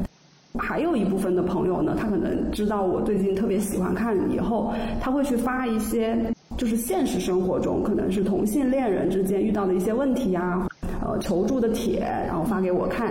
嗯。其实就是这一点，我我觉得挺挺奇怪的。哦，其实可能大部分人不太能够区分耽美跟呃同志文学之间的区别，包括其实很多看这个耽美小说的人，呃，甚至他本人可能就是一个同性恋者，嗯，他也没有就是说很很多的去思考这之之间的区别，啊，在我。看来就是我非常明确，我看这个东西完全是出于我是一个女性，我是一个异性恋，然后我我想通过这个呃耽美小说去去释放我的各种幻想，然后满足我的心理需求，啊，投射了我我的情感，嗯，但是它是怎么说呢？就一开始我也说我在我看来它是一种幻想，它是不存在的。它跟现实生活中的男同志文学或者说同志这个圈子的生活是完全没有任何关系的。嗯，我感觉我是可以看同志文学，但是这个文学和现实它是有一定的差差距的，差距非常大。因为你想，创作者她是一个女性，而且大部分是直女。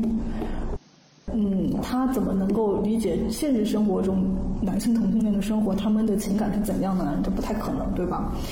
是的，包括就是说，其实这个这个事情，在我想起来，就是在九十年代的日本，也就是引起过一个挺大的一个社会现象，因为男同性恋就是会觉得腐女创作的作品是跟他们的生活完全没有任何的，就是。一致性可言，他在他们看来自己是被污名化了。嗯，对，所以他们对腐女也发发起了猛烈的抨击。对，但是也是在那个。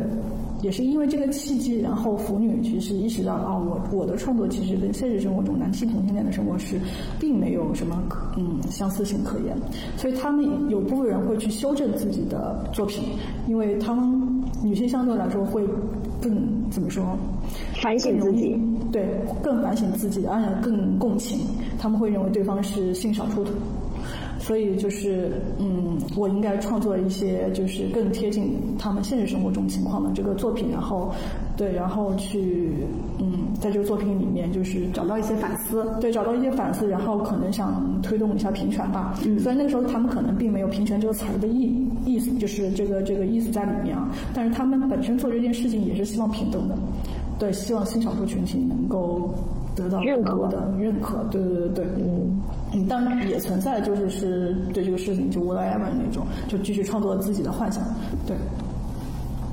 我自己是感觉，我觉得现实中的同性恋男同性恋和 BL 小说里面的男男之爱、同性之爱是完全不一样的，因为 BL 里面攻受分明，攻和攻就是攻，受就是受，那当然少数群体存存在互攻。非常非常少数的群体是护工，但是现实当中，呃，同男同性恋中零点五其实是非常多的，而且有的人在有的关系前一段关系中他可能是呃零，但下一段关系中他可能就是一，对对，然后他们之间的这种爱，呃，一部分男同性恋之间可能他们还是基于那个。怎么说？就是异性恋的那种关系模式的，其实，但还有一部分同性恋之间就是完全的一种全新的模式，在我看来是一种全新的模式。而且同性恋中，呃，现实中的同性恋中有非常多的开放关系，但是在耽美小说世界里面，这是非常少数的存在。所以说，去对比出来以后，你就会发现。呃，现实里的那个同性之爱和 BL 小说就没有任何的关联性，但是我也发现有一些呃，就是男同性恋，他们也喜欢看一些耽美小说，那可能他们在呃这个耽美小说里面也可以找到一些发现，也可以找到一些满足。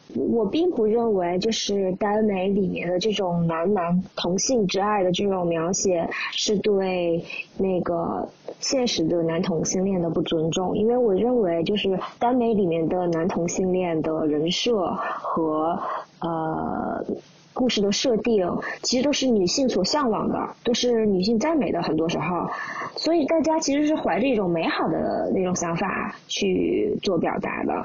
对，就是我以前看之前看一个说法说，呃，耽美里面的受。之所以都是受，都是写男人，呃，接受到男人的爱情，是因为以我的性别在赞美女人，在女就是所以受的身上有非常多的女性特质，所以我觉得就是完全不存在就是存在恶意的那种。呃，污名化同性恋，反而其实是一种赞美的态度在看看待。而且我之前在呃我关注的微博的一对同性情情侣的一个男生，其中的一个男生那里，他自己写自己认识到自己是同性恋，跟某一个家人出柜的这个过程，他就讲到他的姐姐很喜欢看，从小就是一个同人女，然后他也很喜欢看 BL 小说，所以他姐姐就呃经常和。他讲，然后他在同学里面也有喜欢看同人小说的女同学，呃，看还有喜欢看耽美小说的女同学，所以他从小他周围里面有非常多这样的女性，他也知道这样的故事的存在，然后他也经常被安利，所以当他发现意识到自己喜欢男生的时候，他非常接受这件事情，并没有觉得那种像以以前大家所认为的会有那个挣扎呀，会有怀疑呀，完全没有，他就很快的接受了这件事情，而且他感觉到，呃，他周。围的这些女生完全能够接受到他的这种对男性的这种同性之爱，就是他的这种性取向。他在发现自己的性取向之后，他自己没有怀疑，同时他认他没有感觉到恐惧，没有那种担心，会觉得自己不被周围的人是接受。所以我觉得这是在现实当中其实是一个好的影响。嗯，是感觉就是耽美爱好者普遍对于这一类性少数群体的接受度是要更高一些的。对，嗯，是的。然后，因为耽美文化又产生出了很多的衍生的一些周边，比如说，其实广播剧就是其中的一种。也明显感觉到这两年耽美在国内的势头特别特别大，大到很多就是我在微博上随便刷一刷，就有很多人在讨论。其中就有一部分是耽改剧，然后还有一部分是广播剧。你们觉得这跟这两个的兴起是有关系吗？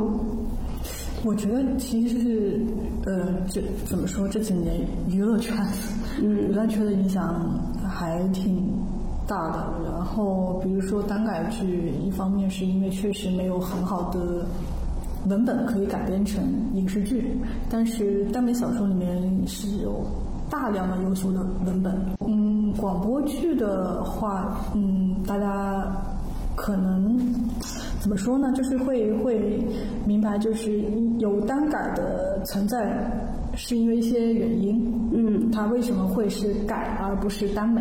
嗯，就是呃，广播剧它是一个更加轻的一种形式，对它的制作周期嗯会短很多很多，它的成本也会比影视剧短很多，它的投入会更快。对，它是一个性价性价比很高的，就是耽美产业的一种商业的一种模式吧。嗯，然后我还挺好奇的是，呃，广播剧好像以前的时候，最早的时候，它其实是有一些爱好者自己用爱发电来做的一些制作。对，其实因为这又要说到最早日本那边，就日本有很多那个广播剧，有耽美的广播剧，像我们最早的时候听的广播剧也是日装。日抓，就这个时候又有名词科普了，就是日抓和中抓是指啥？日就是日本嘛，抓就是那个广播剧的英文嘛。嗯，对对对，这就是指日本的广播剧，或者说那个中文的广播剧。对，就是日本的抓。嗯，然后就是爪，我们就简称爪。嗯，最早听的是日本那边的，那个时候也有很多人，就是爱好者同所谓的同好会去做翻译。那怎么个翻译呢？有文本哦，所以就是说你边听着音频，然后边看着文本，字幕。呃，那时候没有字幕，哦，没有字幕。零零几年的时候还不存在字幕，所以它只有单独的一个音频。对。然后你把文本调出来，在在 BBS 里面，你要通过你发帖积分下载。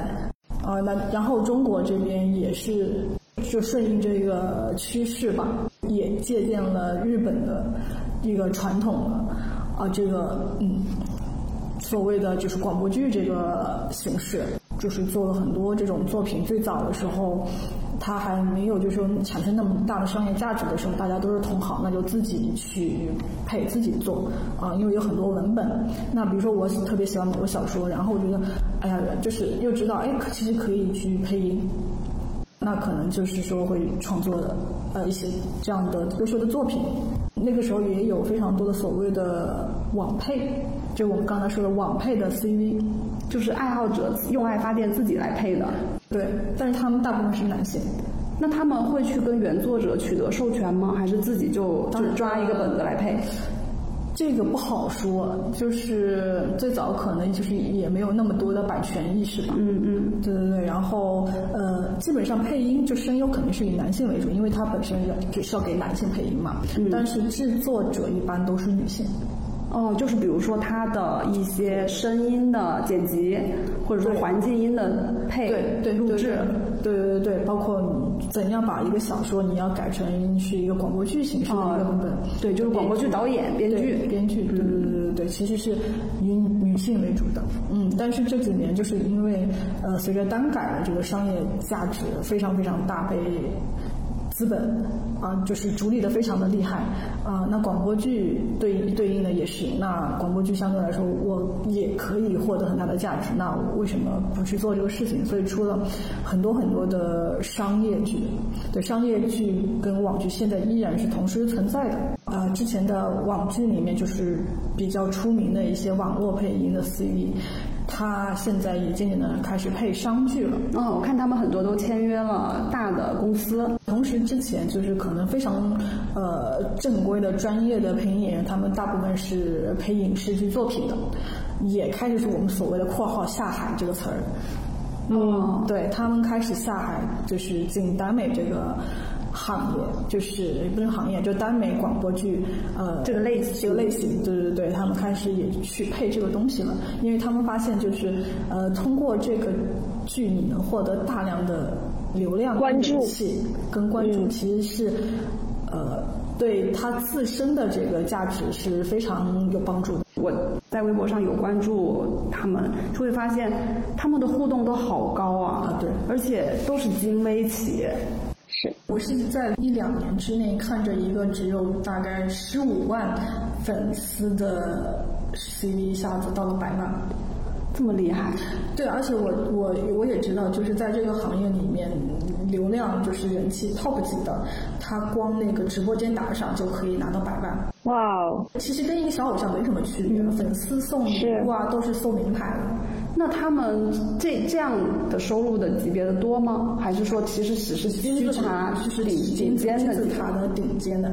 但是，嗯，中间的怎么说呢？因为他们腰部，对对，他们依然是就做这个事情的，还是有可以获得大量的金钱。就是相对于他本身的这个职业来说，因为配音演员并不是一个就是说。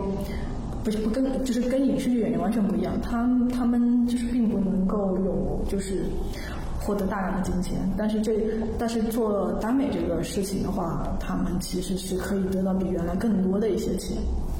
就是当他们有一些名气，我感觉到有很多的 CV，也就是声优，他们就是已经可以脱离，就是他们配什么，就是以前可能是这个作品带给他们人气，可是到了后期以后，他们有一定的粉丝以后，这些粉丝就会追着他们走，他们有流量，然后他们去录一些，再去录一些有流量的作品，带去流量。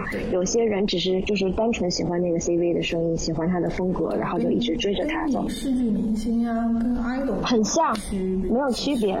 嗯嗯，就相当于是一开始可能是因为这一这一位对作品入坑，然后听发现了这一位 CV，然后后面可能是转由对这个 CV 的喜欢，而是他去配什么，他们就去听，追着他的声音去听。对，嗯，这点还其实就是追星的一种。对对对对，本本资深追星狗也有过这样一段时间。嗯，他让让让你们失望了吗？嗯，没有吧？我觉得，因为考虑到这个这个，因为最后这个节目肯定是会播出去，我不知道有没有一种可能，就是有就是认识他的人会听到，所以我就对他本人不做任何的评价。那看来是有被伤害到。对，因为我现在还没有到那个阶段，就是我现在还是处于那种先看文本，看完文本之后去找剧听，就还没有我也是到。去跟着 CV 去追的那种阶段。其实我也没有追啊，我也是。比起之前的一些疯狂的追星行为来，这真的真的，嗯嗯，毛毛雨洒洒水。是。但是在一个时间里面，我感受到了这个 CV 这个就中国的 CV 这个行业的变化。对，就是就这两年吧，应该。对，就是这几年。很快，但是我也感觉到作品的质量的断崖式下降。对对对，下降，断崖式，真的是。嗯，前前一两年作品就是，特别是商业剧出来的时候，水准其实挺高的。但是它的就是，它也不可能说每个月出很多剧，所以你其实你是有时间慢慢追的。但是现在一下子一口气出很多很多剧，而且是好几个平台都在做这个事情，你根本听不过来。对，然后呢，CV 就这么几个人，大家就各种组合排练。这个剧这个剧剧里面是他俩是一对，换个剧就是他俩又是一对，然后你你多少就会烦啊。现在其实文本其实还好，因为它毕竟创作的人会很多。但是 CV 其实人不多，就是真的就是说一直在做这个事情。然后呢，就是它有一定的人气，因为作为呃制作方来说，他是希望找的有人气的声优，这样他对吧？就是买买剧的人、氪金的人会多嘛，那他才能回本。我不可能去启用一个没有任何名气的一个声优。那他们不会考虑声音跟这个角色贴不贴吗？因为这样的话就很容易千篇一律啊。呃，这个其实就跟影视剧一样啊，你就就就看制片人了。有有的制片人可能就是嗯想要贴的，有的可能就无所谓，就想赚快钱。对，我想找一个嗯有人气的。对。那就跟现在的耽美一样呀，经常也不贴，但是他还是让他拍了呀。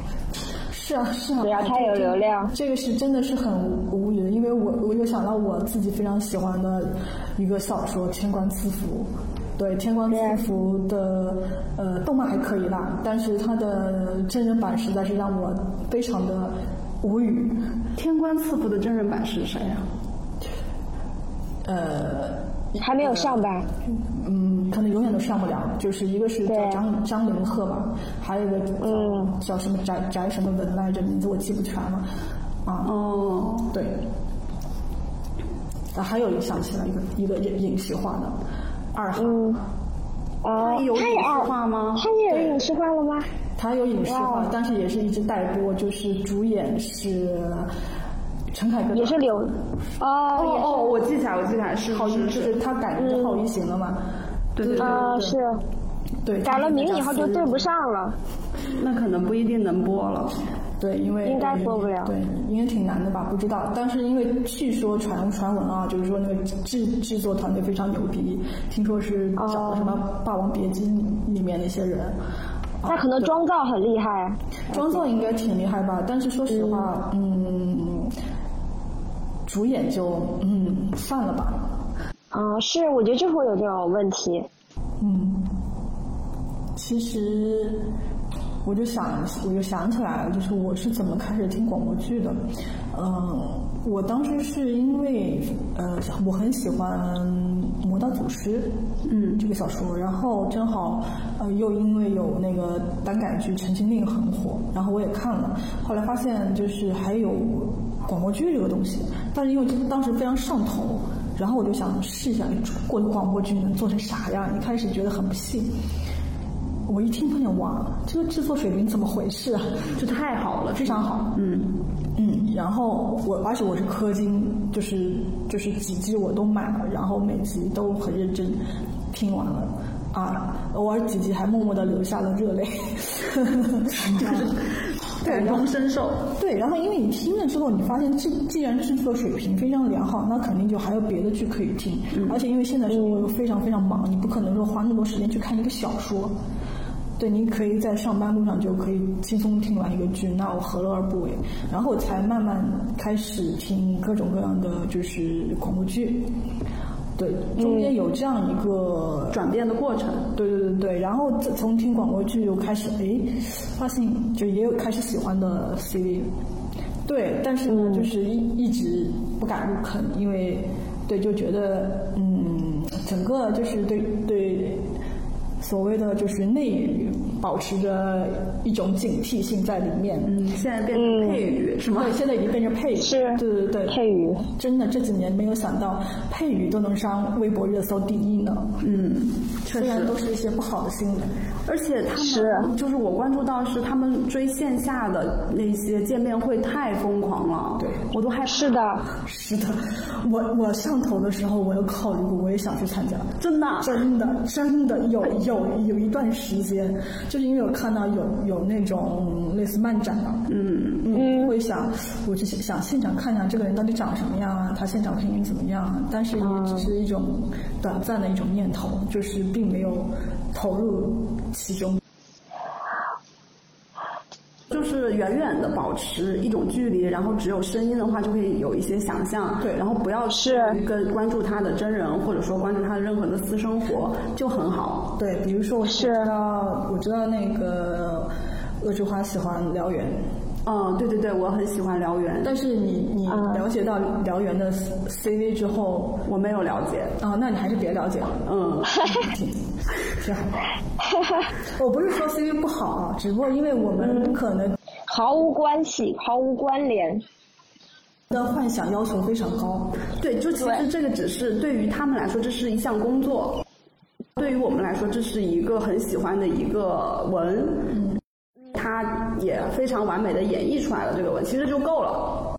我看过那个耽美广播剧的那个线下的那个视频，呃，是我姐姐发给我的。我姐姐的大学室友，她呃前段时间我姐姐发现她的大学室友开始追这个广播剧，然后她就去了一个线下的那种 CV 的那种见面会吧，然后就跟嗯是哪位 CV？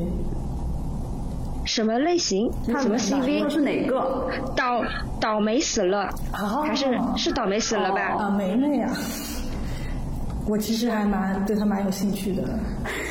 对他追的倒霉死了，然后我姐姐就发给我问我是谁，然后我姐姐以为他在追一个偶像，啊，因为那个见面会的那个前面不是见面签名，有点像握手会，偶像握手会一样，跟偶像是一模一样对，没，有区别，是这个样子。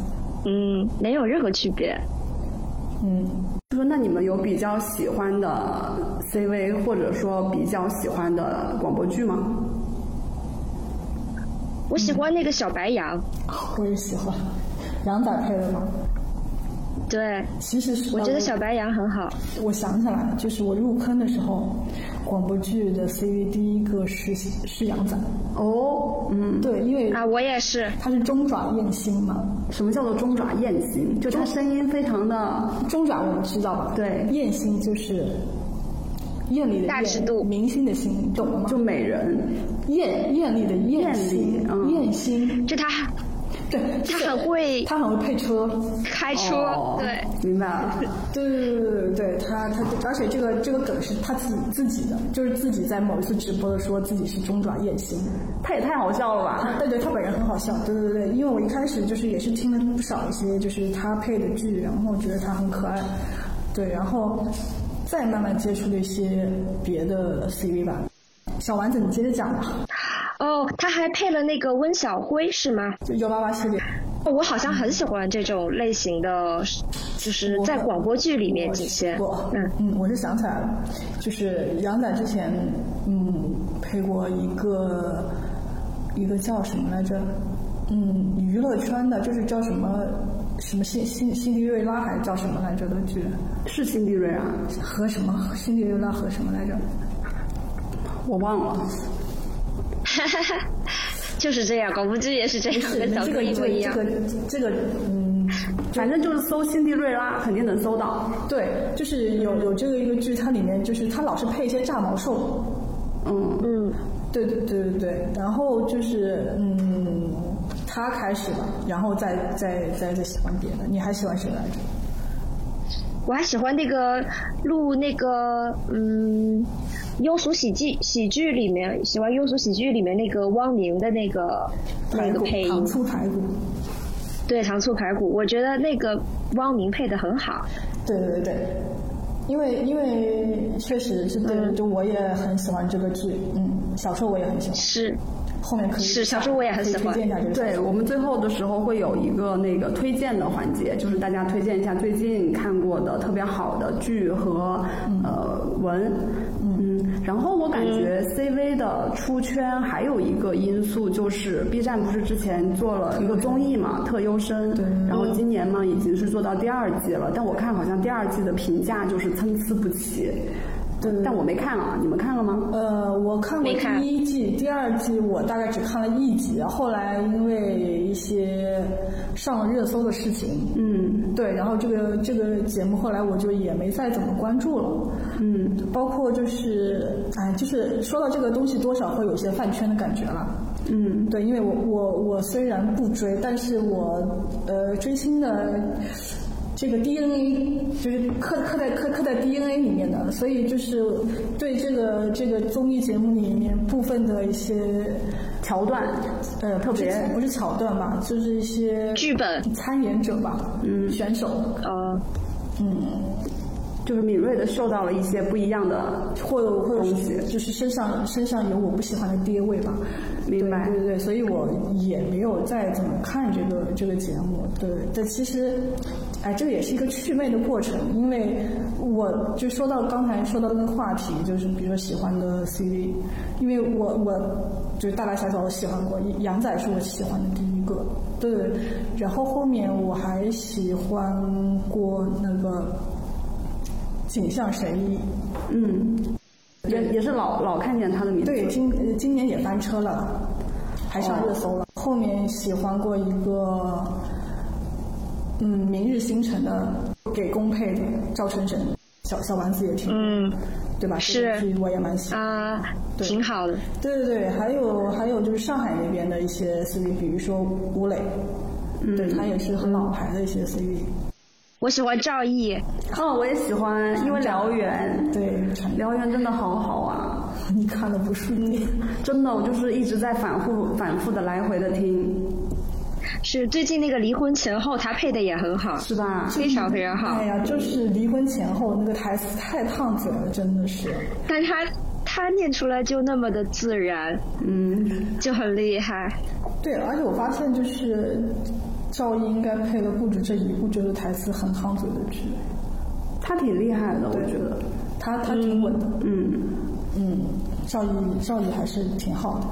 好像还有那个斑马，好像也经常配一些比较天真的天真兽，对他难道是少年、少年感嘛，然后就想到刚才、刚才小丸子提到了那个倒霉死了，嗯，呃，倒霉死了，就是一般我就是粉丝可能会比较轻易的叫他梅梅嘛，嗯，对我我觉得倒霉死了挺不错的，嗯，对，因为他嗯去年有一部就我很喜欢，就飞欧不下，哦，我也看见，嗯，对对对，那那那部剧挺上头。的，而且它是，而且它是属于就是可攻可受，就是它配。他的声线就是对声线比较多变有，可以变化。嗯都都能都能 hold 得住，对，而且就是在情感表现上也是就是那种你比较能够感感觉到角色的那种强烈的或者说某种非常敏锐的那种很情绪在里面。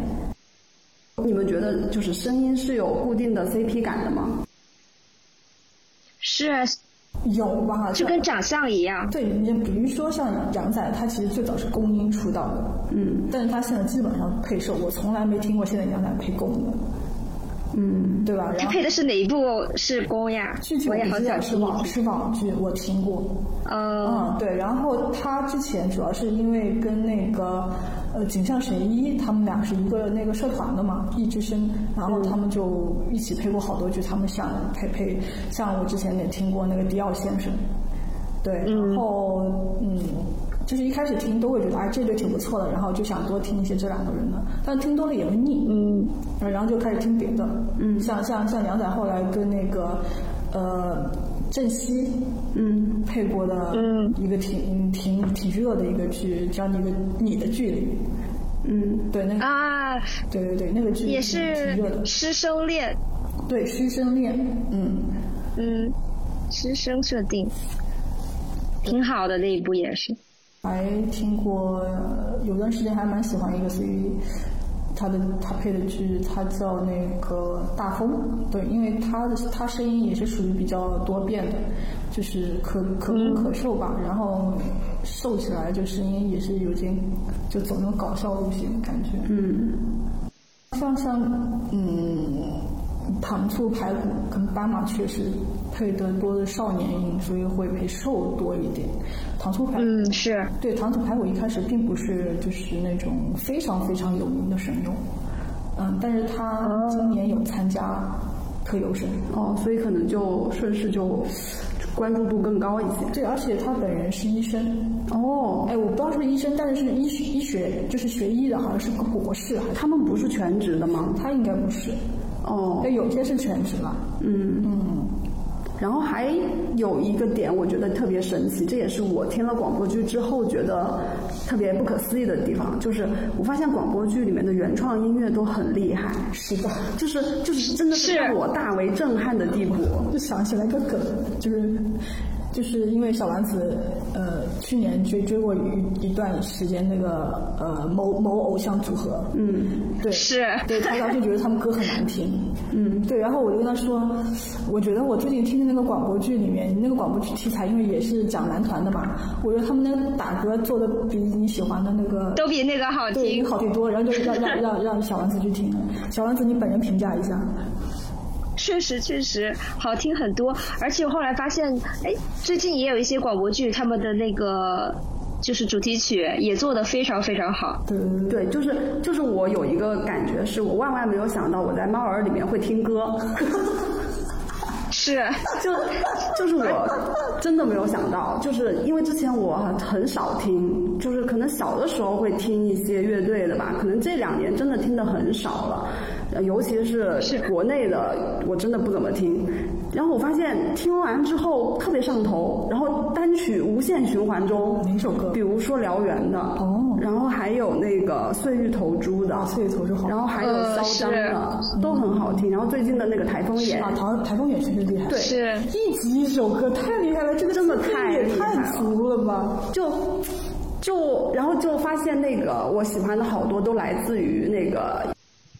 就生活万象啊、然后它里面有一个小姑娘，我不知道是不是小姑娘，反正就是一个女生，她写的那个歌词叫《恨醉》，哦。嗯然后我就去关注了她的微博，然后发现她真的是，就是她，我就看着她有说嘛，就是可能是上飞机前接到了一个需求，然后下飞机后就交稿了，太厉害了，然后就写的特别的好，嗯，对，我就想起来，就是我我提过我喜欢那个去年我很喜欢那个《飞欧不下》那个剧嘛，然后《飞欧不下》里面就是有有一首歌的歌词也写的非常非常贴，是是是公的那个角色歌嘛，然后歌词写的很好，我万万也没想到有一天我会觉得哇，网络歌曲歌词可以写这么好，然后我就去问了一个我我的朋友，他是一个职业的作词人，然后他他一看这个作词人的名名名字，哦，这个人啊，这个人在他们圈子里很有名。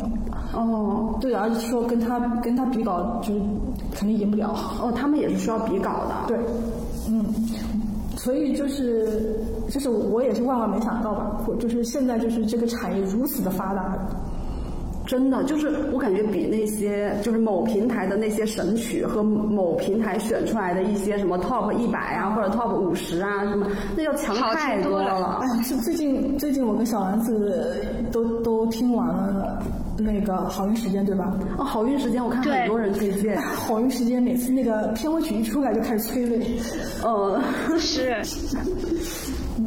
而且就是以前我呃刚开始接触广播剧的时候，其实我都有点刻意的避开一些娱乐圈的或者是乐队的组合的这种题材，因为里面势必会有那个组合表演的那种场景，我以为会很尬，但结果我听了几部以后，发现完全没有。发现真香。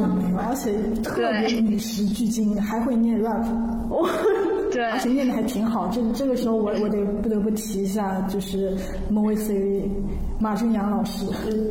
哦，是对对对，而且我发现他们是就是除了有单独的那个就是歌手会去唱之外，他们的主意还会去来就是去唱一遍，就比比如说可能是一些达到了多少万播放量的福利，然后他们都唱的很好啊。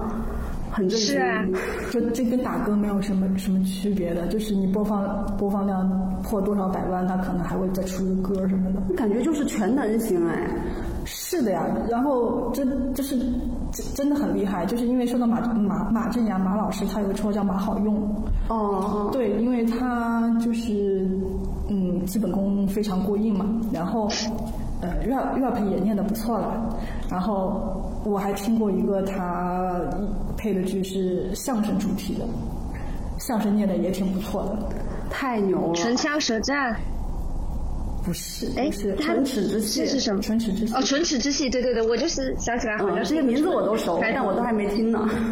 嗯，就就就我对我也安利过给弟弟的，就是一个相声演员对对对。一个主持人的故事，还挺有意思的。嗯，然后我第一次在一个广播剧里听了好多相声，我看很多人都这么说，我觉得还挺好，然后特别真情实感，挺好听的，这个。嗯。对，而且这种就适合做广播剧，这种原著它就本身就很适合做广播剧。最近不是也有一个很火的吗？就是那个大当哦，这我还没听，我也还没有听，就是特因为还在更新，好像现在到第七集，然后停了，然后说特别就阵容特别华丽，特别强大。哦，是吗？嗯，然后还有那个二锅水。啊，二锅水确实林飞的吧？我我还没开始听呢。原著也是好像最近很火，二锅水好像是马正阳吧？嗯。好像是马正阳，嗯，这也没听，嗯，对，这音乐这块是我觉得是就是意外，完全是一个意外。我我我我记得我当时追的那个剧，它还有好几季，然后它每一季因为那个要它那个因为 是个娱乐圈男团嘛，男团他要回归，回归叫大哥。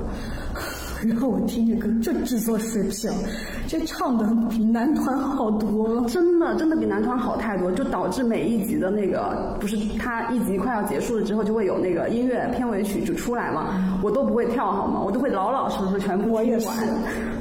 我也是。然后有有一次，他就是弄成了一个现场打歌的那个那个那个音效嘛，你你能听到下面的欢呼声，然后包括他，你听到的他们在唱歌的那个状态，也不是说是那个播放的就是 CD 音轨，就是一个现场音。嗯。然后身身临其境，仿佛我也在看他们的 comeback。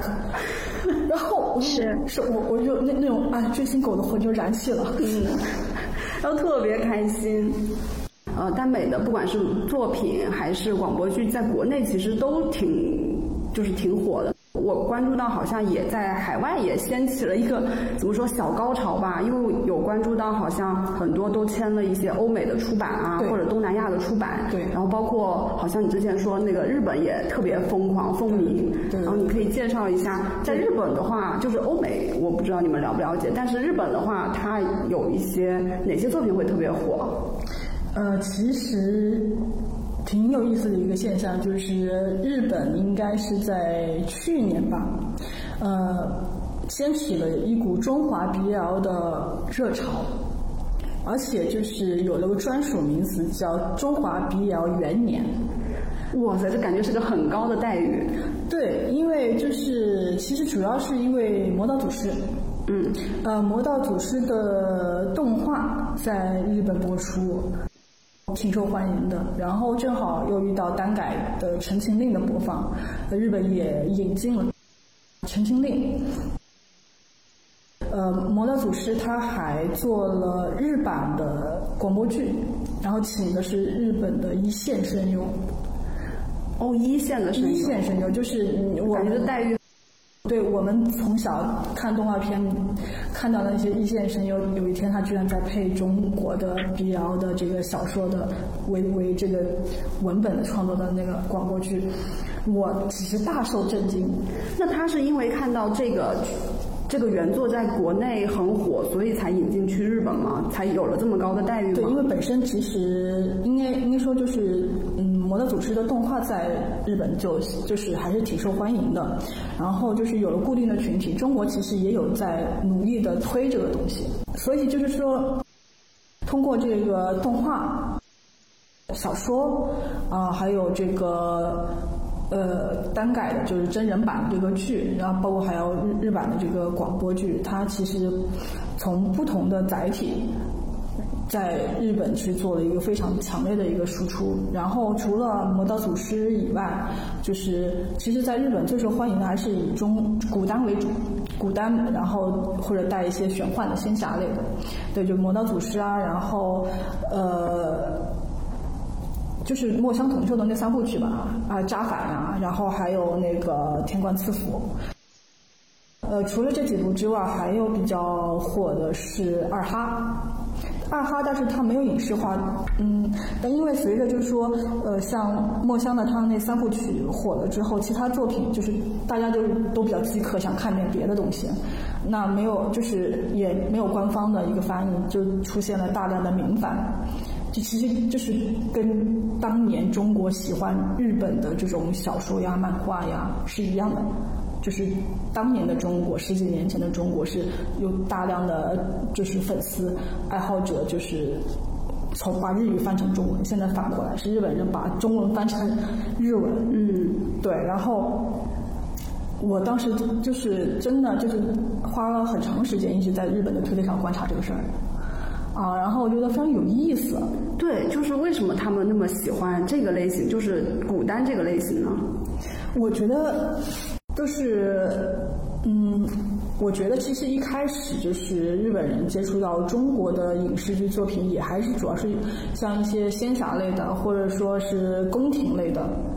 的作品会比较受欢迎，就中就是日本人本身就比较喜欢中国的古文化，古文化，对对对对，他他的接受度会更高。而且如果说你要去比那个现代的话，是没什么好比的，因为日本作为发达国家，他其实去呃去讲一个现代的一个故事，嗯，他可能都讲过了，对他都讲过了，而且就是说也存在着一种就是。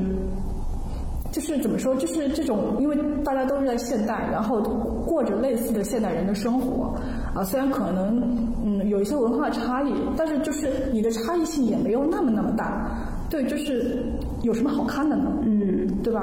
然后，就是这是一个基础吧。其实主要还是因为日本人对中国的古文化接受度会更高一些，日本人他自己在呃耽美这一块儿已经就是发展的非常非常厉害了。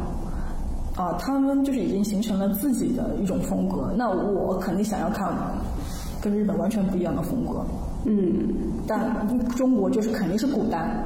嗯，而且就是，嗯，我发现就是，呃，日本人已经就是看完之后，他已经总结出来了一种就是中国的古代跟日本的耽美区别有一个很大的区别，就是就是这个故事都比较。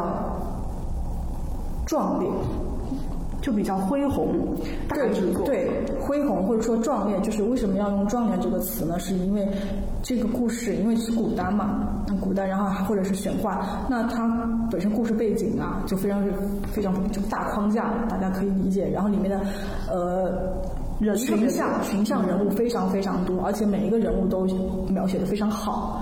对，然后里面都是长发美男，仙气飘飘。他们的爱情故事都是时间线拉的非常非常长，可能百年、千年、万年这个级别的。对于日本人来说，就是根本无法想象，无法想象，就说哇，中国中国人的这个这个这个恋爱需要需要那么多年，真的是一种非常非常浓烈的一种持久的爱在里面，所以他们会觉得中国的比较很厉害。就是他们的，而且他们会觉得，就中国的比较，特别是古代里面，就是攻对受的这种爱的执着、守护，跨越万年的，然后几世几世死了还要重生，还要把你找回来那种。对他们震惊了，他们震惊了，因为这跟日本的比较是完全不一样的。嗯，好像是，是因为日本的比较一般性会快速的进入两性关系，不是两性关系，快速的进入亲密关系。哦，就是没有前面的拉扯，对和虐恋，对，没有或者说没有那么长，因为我们知道就是日本的比较小说或者漫画，它也就顶顶多几卷几卷嘛，它不可能是一个非常非常长的故事。对，然后故事也是围绕着两个人如何相遇呀，啊呃如何拉扯啊，就是其实它还是一个以以情感为主的一个创作，但是古耽不一定，因为古耽的故事背景框架非常非常大，人物群像也非常多。嗯，它可能不一定是局限在两个人之间的关系，而且它不是以谈恋爱去呃推动整个剧情的。你可以理解为就是我们以前去看《笑傲江湖》啊，啊，就是它是一个仙侠剧。它要讲述一群人在这个故事里面，每个人可能发生了什么，不是说我得跟你谈恋爱，然后才去推推动这个故事，嗯，所以这也是有意思的这个地方。所以日本人现在非常上头这件事情。那你有看过他们对于呃国内的这些呃文的评价？看过最最搞笑的，或者说你印象特别深的有吗？有，呃，想了一个词儿，就是叫“关同 play”。那是什么？就是棺材的意思啊啊！就是因为他们突然发现，就是在中国的这种比较的小说，特别是古代的这个小说里面，呃，如何让两个人迅速的拉近彼此的关系，就是把他们两个塞到一个棺材里面。很多小说里面可能因为，比如他去捉鬼啊、除妖啊，或者说要做某一件事情，结果就是可能被困在了一个棺材里面，两个人就是被塞在塞在棺材里之后，那就是本来可能还没有就是。有有一些就是恋爱的那个味道在里面，但是你进去之后，就是脸贴脸，身体贴身体就不一样了。嗯，就是改变了环境。对，其实就跟日本的那个小小说或者漫画里面经常遇到的，比如两个人不小心就被塞到了一个衣衣柜里面。嗯，对，其实是这样，就是在一个封闭的空间里面，迅速的拉近彼此的这个。关系，我觉得这个还挺有意思的，而且日本人会觉得，哇，都是长发美男，就是符合他们的癖好，而且他们会觉得，呃，中国的比较小说里面的角色，嗯，他们也不是完全恋爱脑，然后呢，他们特别是受这个角色，他们觉得，呃，受是一个很。就社会属性还挺强的一个人，就是他可以去做很多工作，啊，然后性格也比较强硬，而不是说那种唯唯诺诺这样的。虽然也存在着吧，但是因为日本人接触到的那种古代里面的兽，很多都是美强惨，对，所以就是他是一个，比如说像《天官赐福》里面的女主角，她这个兽是一个武神，就是他武力值爆表，很厉害。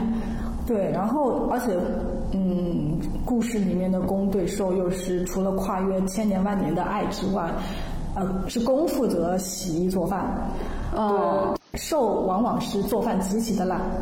而且很做饭很难吃，但是公也是觉得哇天下第一美味。感觉这个对于日本的受众来说，这个设定也很新鲜。对，因为他们肯定就是没见过说，嗯，哦，公天天做饭洗衣服给兽吃的。嗯，他们还是延续着日本的，就是男女的那一套。对，嗯，对，所以所以就是说，他们觉得，嗯，中国中华就是他们认为就是已经。陷进了中华比亚的这个沼泽里面，已经出不来了。现在，嗯，非常 非常有意思，太好笑了。对，然后也是我借助了日本人的视角，第一次去看中国跟日本的 BL，哎，原来有这些不同，就是以前从来不会去想这件事情。嗯，我觉得还挺有意思的。然后我会发现，就是各大书店都会有中华 BL 的这个书角。专柜去推荐是吗？对对对对对，然后那个他们的官方的这个推特啊都会发布，啊是那个嗯，比如说那个啊魔道魔道祖师的书到了呀，然后就是发布一些书讯，然后大家就立马去抢，基本上就是会抢空。这也是因为我从我的日本朋友的口里面听到，因为他有一天。开始跟我聊这个事情，你是不是还挺意外的？对，就有一次他大半夜发发消息给我，他说这个漫画就是是原来是中国的一个小说吗？还是说是就是他问了我这个漫画作品原来是个什么东西？然后我一看这个标题，就是如果从日文直翻过来的话，就是爱也好，恨也好，一切都在沉默之中，就是听上去很郭敬明那种感觉，对，就很郭敬明吧。对对，但是那实际是哪部？雅奴，雅奴，对，是中国非常非常早的、非常古早的一个小说。这个漫画在日本很火。哦，他们还会做成漫画版本？对，是中是中国人做的，然后中国做的，然后卖到卖到日本。然后我那个朋友说说，因为他给了我一个网站，然后说那网站上就是呃有很多的这种嗯漫画作品的排行榜嘛，我发现那个雅奴居然能排到前三，这么高，对，然后我就非常震惊这件事情。对，后来过了一阵子，他又跟我说，哎呀，那个《镇魂》好看吗？然后那个《陈情令》好看吗？就开始问我真人版，就开始走走你当时听日本的那那一套了。啊，对对对对对，然后。他跟我说：“哎，王王王一博好帅呀，就是就特别好笑。当时就跟我开始上头了，对，开始上头了。他就突然发了张照片给我，居然是他 N 多年以前来中国看呃日本乐队到中国巡演的时候，因为他是乐队的粉丝嘛，嗯，他就跟着从日本到了中国，然后在中国拍到了一张照片，他竟然是王一博的照片。嗯，他说虽然不知道那个人是谁，但是我第一次看到那个那个海报，我觉得他好帅，我就拍下来了。”感觉是冥冥之中注定了一些什么，就 是很很震惊。就好几年之后，他把张王一博的照片发给我，说：“哎呀，没想到他是王一博。” 感觉很很搞笑。对对对，然后我就觉得，哎，这个事儿真真挺逗的。而且更更逗的一点就是，因为我在搜这个中华比较相关的一些推特内容，然后我发现了一个账号，是一个画手。我一看他的画风，我就认出来了，是我曾经见过面，然后交换过礼物的一个。乐队同人画手，嗯，就是他以前是喜欢乐队的，然后给乐队画同人的，然后我们在线下一起看过演出，交换过礼物，所以我对他的画风非常的熟悉熟悉。他现在在画中华笔还有同人，太狠了，感觉是所有的都连上了。对，然后我就我就我就我就非常非常震惊，一直看到有段时间一直在画那个天官赐福的同人。而且像还还还有说到这个提下天官赐福，天官赐福它因为是哔哩哔哩有做那个动画版嘛，然后它呃也有就是呃在日本播放，然后日本版的它的片片头曲是日本一个挺有名的乐队唱的，叫西斗，他就是给钢炼呐，给给那个黑执事唱主题曲，那非常的有名，对，非常有名了。感觉是最高待遇。对，人声优也是，声声声优是神谷娘娘配的。就是我们都知道，就是如果曾经混过日圈的话，都是知道这些名字的，都是大神级别的。就是你能想象，就是这个配置，就说明日方对这个东西是非常非常重视的。他不是说随便给你找一个配音的就给你配了。我也有看，就是说，呃，B 站也有人做了那个在日本播放的时候实时的一些弹幕，因为日本人也会打弹幕嘛。然后我看了一些他的那个录屏。就觉得还挺感动的，也挺挺挺挺震撼的，因为就觉得短短十几年是一个完全逆转的一个形式。对，就相当于是这边的作为一个输出方了，而不是接收方。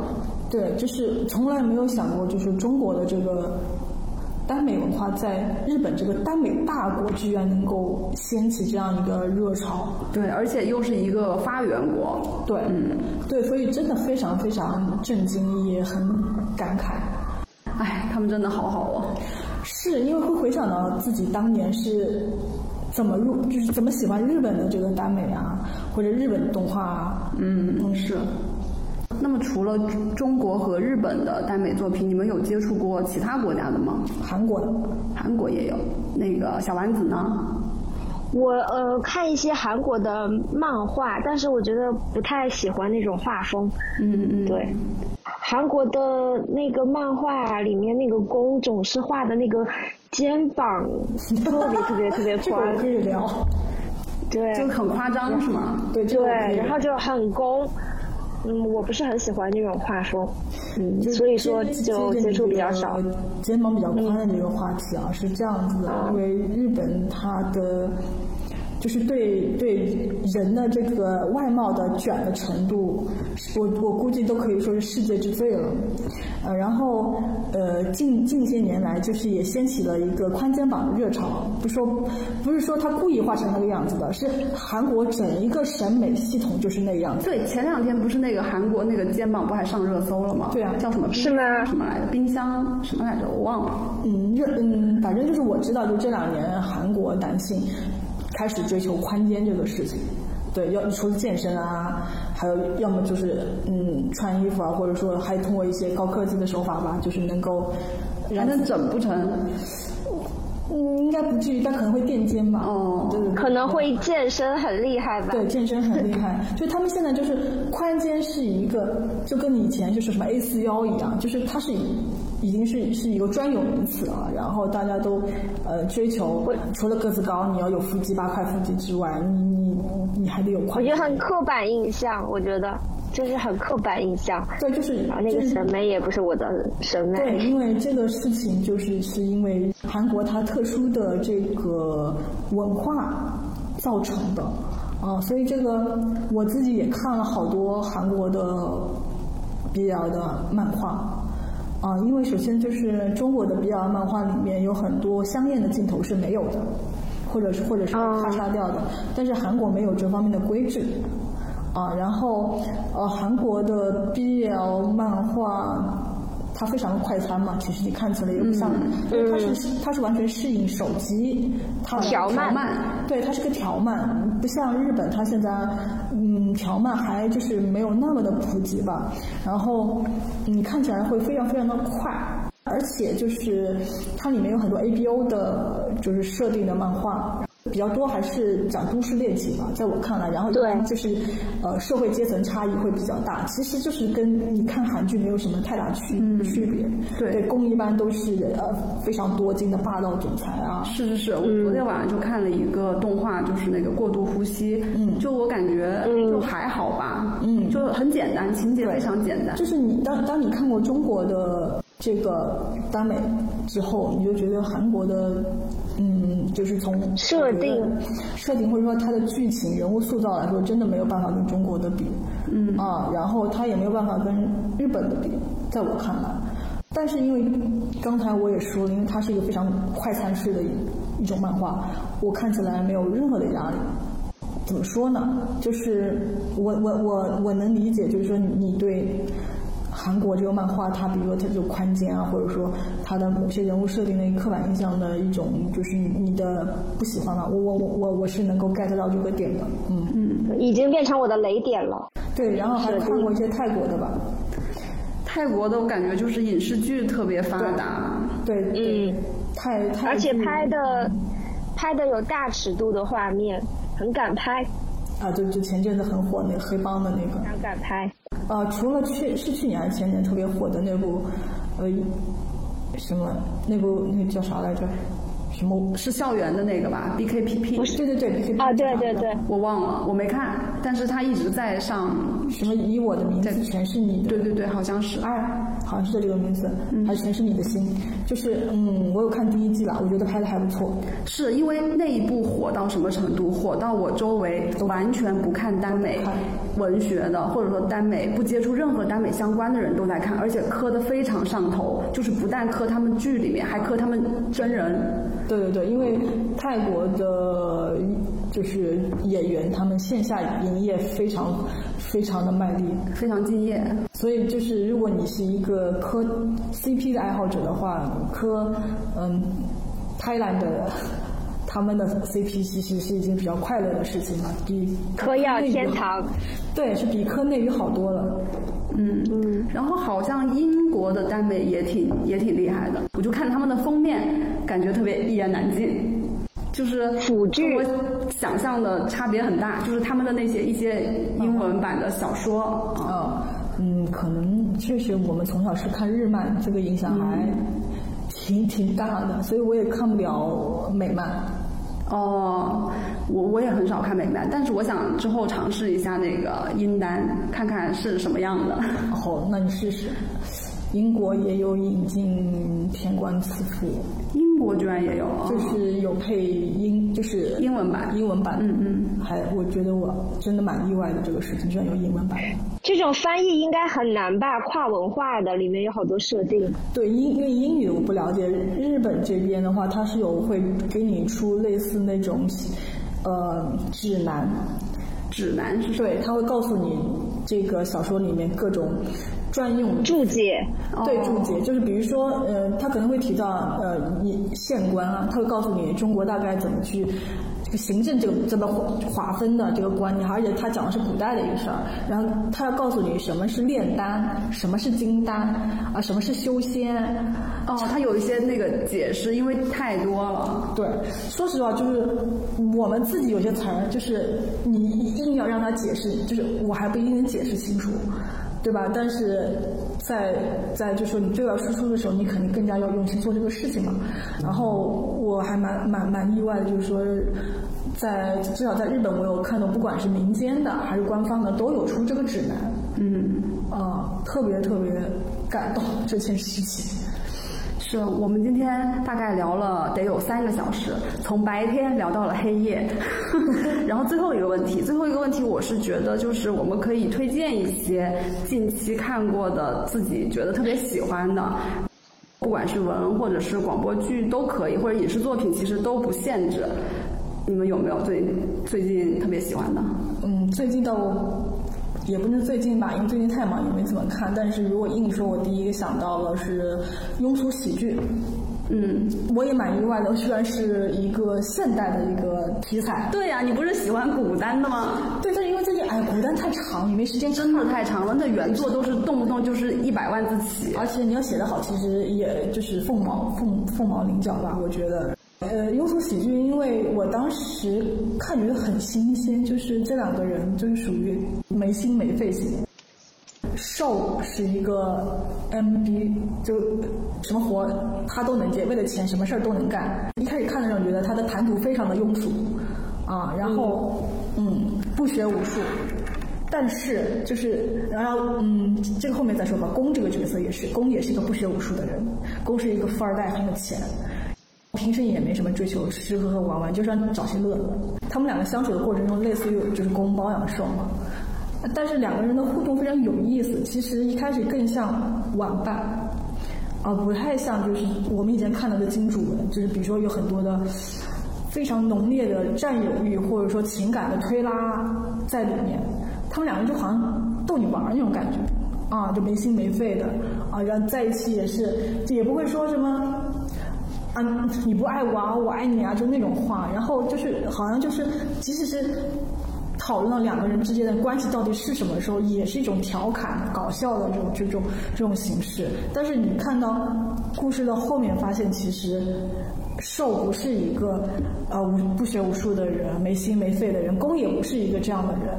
包括呃公在一度落所谓的落难的时候，受表现出来的对他的这种。好啊，虽然依然是似乎没说话也是没心没肺，但是其实为他做了很多很多事情。但是作者厉害的地方是他写的东西是非常轻描淡写的，就让你觉得后劲特别大。你会觉得好，就是好有趣，好好笑。这个两个人，但是你的有趣好笑是跟你的心疼是成正比的。他们俩越是没心没肺，越越越是搞笑，就是插科打诨，你心里就觉得哇。这得多惨啊！嗯，对，因为你就是看到后面你才明白，就是说为什么会成为这样的一个人，然后公为什么会成为这样的人，对，然后甚至就是他俩在 happy ending 的时候，虽然那个情节也很搞笑了，就类似于呃兽可能去山里面支教什么之类的，然后公找了他好多年，然后用那个什么去山区做那个扶贫的这个名义，就是因为他不知道兽在哪个山里面。就是花了五年时间去各种那个山村扶贫，然后终于在某一个村子里面找到了那个兽，然后还是在扶贫，在挖掘机的那种。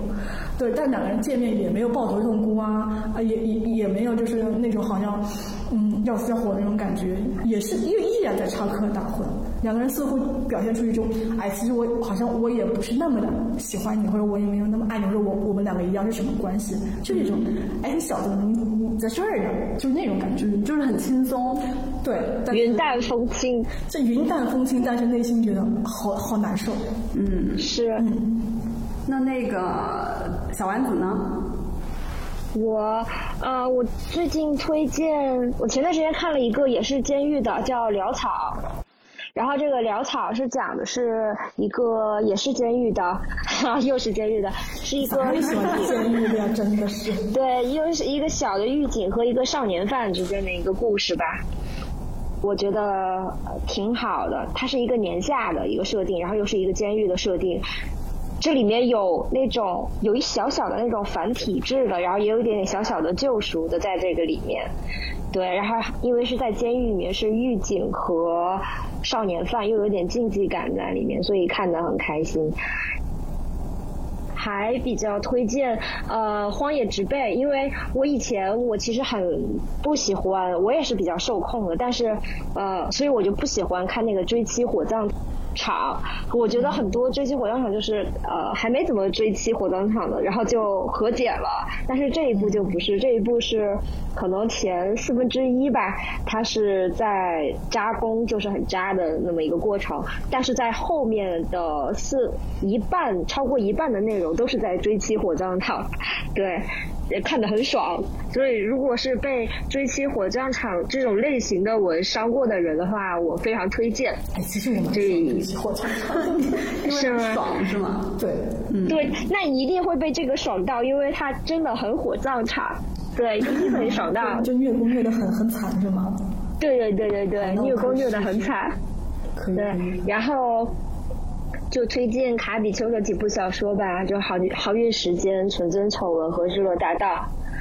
对，然后《好运时间》我是看好多好多遍，因为我喜欢里面的兽的设定。兽是一个就是自闭症，哦，不，也不是自，也不是完全算是自闭症吧，它是一个高功能的谱系障碍，一个这么一个角色。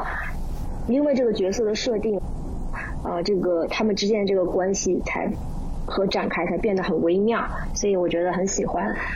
纯真丑闻我也最近很喜欢，但这两部其实我都不是特别推荐这个广播剧。纯真丑闻尤其不推荐广播剧，但是很推荐原著，因为纯真丑闻里面有大量的内心戏的描写吧，不好表现。最喜欢纯真丑闻的里面的一部分就是，呃，这个受其实在后面公对他已经有一些感情的时候，受其实是觉得。其实你没那么喜欢我，然后我也没那么喜欢你，我们在在一起只是各取所需而已。我觉得处于这种状态的时候，我永远都是在我的点上的。嗯，还有就是恶性依赖，恶性依赖他的，对，恶性依赖法，呃，就是我喜欢这，也是喜欢那个设定，就是他们小时候相相遇在一起的那个设定。呃，是被人贩子拐了。对，被人贩子也是收留在一个地方，跟那个格格不入有点相似吧。嗯，对，嗯，然后，但是恶性依赖，我自己有一个想法，就是那个公因为出生出生，最后他还是一个富裕阶层嘛，然后又是一个学霸，又变成一个医生什么的，我反而觉得这个设定削弱了他的那种这个。这个故事的精彩的程度，反而不是很满意。对，还有一个是，呃，未见天明这一部是讲校园暴力的，然后里面有强制爱。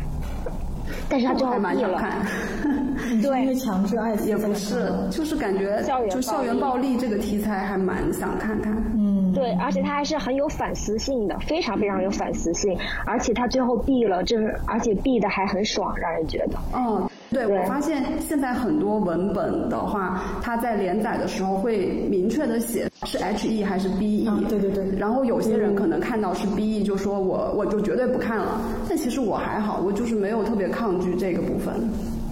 我也不抗拒，而且就是喜欢看 B E。嗯嗯，B E 美学。对，美强惨嘛。对，美强惨。但现在就也无所谓吧。嗯嗯。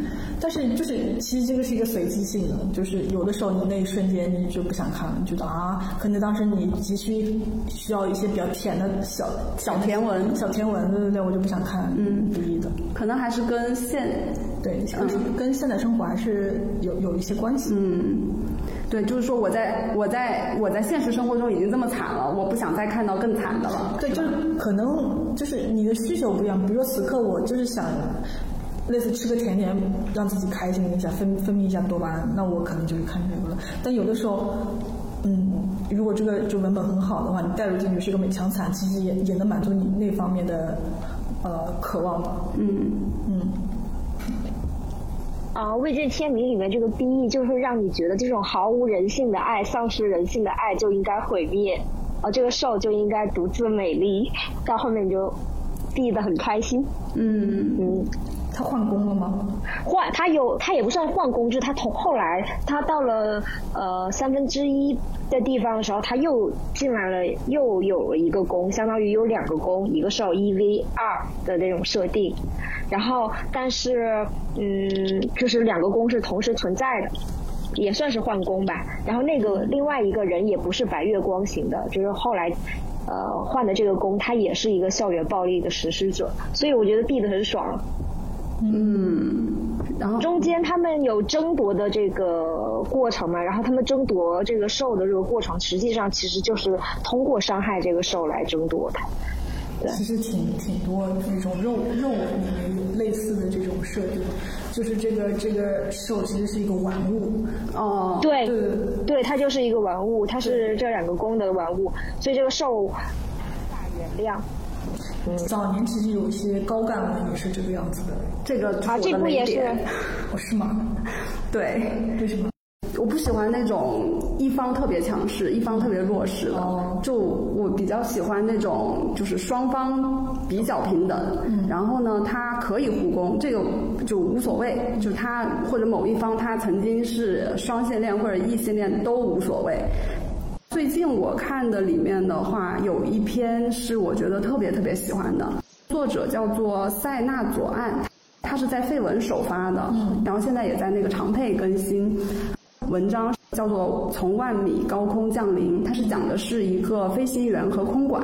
因为之前我对这个就是这个职业好像没有太多的认知，但是看完之后发现这个作者写这种职业写的特别特别的好。他讲的故事其实就是讲一个机长和空中管制员的爱情，然后他俩都是就年纪不小了，也三十多岁左右了。他有大量的工作环境中的描写，嗯，他会有他们工作上的一些高压，就是描写他们呃在工作中承受到的一些巨大的压力。就是每一架飞机进来都是要空管来指挥的嘛，然后这点是我之前没有去了解过的，通过这篇文章了解到了。文章那个字数也不是特别长，大概三十万字左右，看完之后就特别特别的上头。它有一些职业上的术语是日常生活中完全不知道的，对对对对对。然后我就去 B 站上搜，包括一些 ATC，巨疯狂。然后 ATC 其实就是录录我们现在就是现实生活中一些那个飞行，就是飞机的机长啊和空管的一些就是实时上的交交谈谈话，然后就特别好磕。然后这是一篇，然后还还有一个就是强强类型的是那个就是入坑之作啊，台风眼。嗯。然后一个是虽然是娱乐圈吧，但是我觉得它更像是那种。那个两小无猜，嗯就是嗯，有一点。对对对，它其实不是那么的娱乐圈啊、然后这个也是挺喜欢的。然后广播剧的话，其实就听过三个，然后这三个都特别喜欢。燎原一个燎原，然后还有一个是碎玉投珠，啊还有一个嚣张。啊，碎玉投珠我很喜欢。对，碎玉投珠就是让你好像是我第一个看过的小甜文吧。嗯，我觉得剧配的不但还原了原作，然后还更加的超越了。嗯，呃，因为它里面有很多环境和它的，尤其是那两个师傅的配的特别特别的好。呃，然后这点就还蛮惊喜的，就是感觉是可以无限刷，就不停的重复重复的听。然后嚣张的话，这部是已经下架了。嗯，呃，然后他是那个谁配的，胡良伟。嗯，呃，然后他老师对，然后他声音也特别好，然后他俩的那个故事就就是一个不是很复杂的一个故事吧，嗯，但是就很舒服，然后也是那个音乐一出来就不行了，嗯。嗯，基本上就这些，因为看的还不是很多，没事，就是你你的这个钻研程度已经超越了我的想象。我没想到你还会去搜专业名词，一个一个去查。对对对，就是这个从万米高空降临真的是太上头了，就是我绝对要再看第二遍，因为我就看了第一遍，然后因为他最近刚刚签了商剧，然后我就开始疯狂的在检索到底谁能配，因为它里面有大量的英文，哦英文那个发送指令，马老师，就是如果是一个就是英文不是很好的话，那就很下头。我我我能想到的就是马老师，因为马老师发音还不错。大部分广播剧的英文都很尬。我之前在 B 站上有看到过一个很好笑的吧？各大那个 CV 配的外语，呃，它就是集结了一个那个他们的翻车现场。我记得还有配呃西西语的，呃日语太可怕了。因为其实就是我我有广播剧里也听到有日语的吧，虽然他可能不是说是主角讲一一大段的日语，只不过就是可能偶尔哪哪个配角说了一段，但是每次听到都还是挺雷的。嗯，然后还有一个作者的也特别喜欢，就是那个不问三九，嗯，他当时写的，我看的是就是燎原的那个作者嘛，然后我看那个成年猎狗，啊，天呐，太虐了。我当时虐的 都就是一颤一颤的，然后这个体验好像之前是没有过的。我我我记得我印象中说到惨，我我要说一说一部特别特别老的小说，嗯，叫《一兽封疆》。一兽封疆是它是讲什么的？它是一个古单。其实这个故事应该这么讲吧：当朝的那个皇帝因为某些原因他不能说话，他需要有一个跟他声原来的声音特别像的一个人给他去做音替。然后呢，然后就是这个皇帝的这一个跟就是就是一个跟皇帝有一些嗯关系很复杂的这么一个大臣吧，就是那个大臣就是这个公，这个大臣呢要帮这个皇帝找到那个鹰替，然后他偶尔听到了就有一个人的声音特别特别像，然后呢。他呢就把那个人抓过来，其实他抓错了，是一对兄弟嘛。其实他听到的是弟弟声音，他抓了把哥哥抓过来了。然后呢，把哥哥关起来，就是让给他做，让他做那个皇帝的鹰替。然后他把这这家人全部满门抄斩，因为这个事情不能让别人都知道嘛。弟弟就侥幸活了下来，他也知道哥哥是替自己受了罪，家家里人也是因为自己被满门抄斩了。想尽一切办法去接近这个公，他要把自己的哥哥救出来。但是他想尽办法的这个办法 是超出了人的想象的。嗯，就就是他他可能就是给给自己吃了一个什么药还是咋的，就是让自己失忆了还是怎么？因为他只有让自己失忆了，他才能非常完美的扮好那个角色去接近宫，因为公是个疑心病很重的人。哦。对，然后就很极端，非常极端。然后包括他跟宫在一起的时候，也是被宫各种虐，因为宫觉得，哎，既然你，既然你跟皇帝一样不会说话，那我就拿你做实验，看在什么样的极端情况下你能开口。嗯，比如说把他一只呃手指拿手指头吊起来，吊在悬就是房梁上。然后整个人就靠一个小指头掉，对，然后这个骨头都就是被扯硬生生扯断，然后公还把那个骨头做成了拨浪鼓，我的天，对，反正就是到到到到最后就是这个兽，就一开始因为你也不知道这个兽其实是什么原因，为什么要跟这个公在一起，而且这个兽表现的就是那种给钱就能玩的那种人，啊，然后也根本不怕痛，随便你们。到后面，你就是你知道了这个事情的这个这个真相之后，你就觉得我操，这个我这个这个这个时候怎么能够对自己这么这么的狠？嗯，当时就是看这个小说就很很震惊，因为一一方面虐身还虐心，然后这个他有一句台词也很有名，就是什么类似于就是祝王爷什么，呃。什么什么什么类似万寿无疆什么想无边孤单吧？哦，感觉点题了。对，对对对。然后这是一个特别特别特别老的老的一个小说。其实我感觉老的作品的话，可能就是要别有一些先入为主的一个观念。对，如果你去网上搜类似于就是什么十大虐文，或者你有推荐的虐文，就这这这个小说的上榜率非常非常高。哦哦。另外一个很虐的小说，一个就是二哈，还有就是那个《天官赐福》。二哈我在家三天看了三天看完的，看了在床上打滚。太狠了！二哈也是有一百四十万字的呢。但是对啊，只我三天看完了。呃，《天官赐福》比二哈还要长，我花了差不多两个星期看完的吧。阿姨，你的速度两个星期看完，那得多少万字啊？嗯，主要是因为我没有像二哈当时看的，就是很密集的三天都在看。我当时是每天都睡前看一段嘛，然后看了两个星期，那也很虐。就因为对我来说，我就是特别喜欢这种非常。壮大的这种背景跟故事，然后群像人物以及呃真相，永远都是藏藏在最后的那一页上面。就是你可能看到百分之九十九的时候，你以为真心是真相是这样的，但是你必须看到那百分之一百最后那一页，给你来个大反转。哦，对，然后这个事情我也发现日本人也注意到了。就说中国人的写小说有有有伏笔特别长，对，而且他们特别喜欢先给你吃颗糖，然后给你来一个再来一棒，然后就是那个悲惨的真相就藏在后面，然后再反复反复反复，让你就是甜虐，对，欲罢不能，特别上头。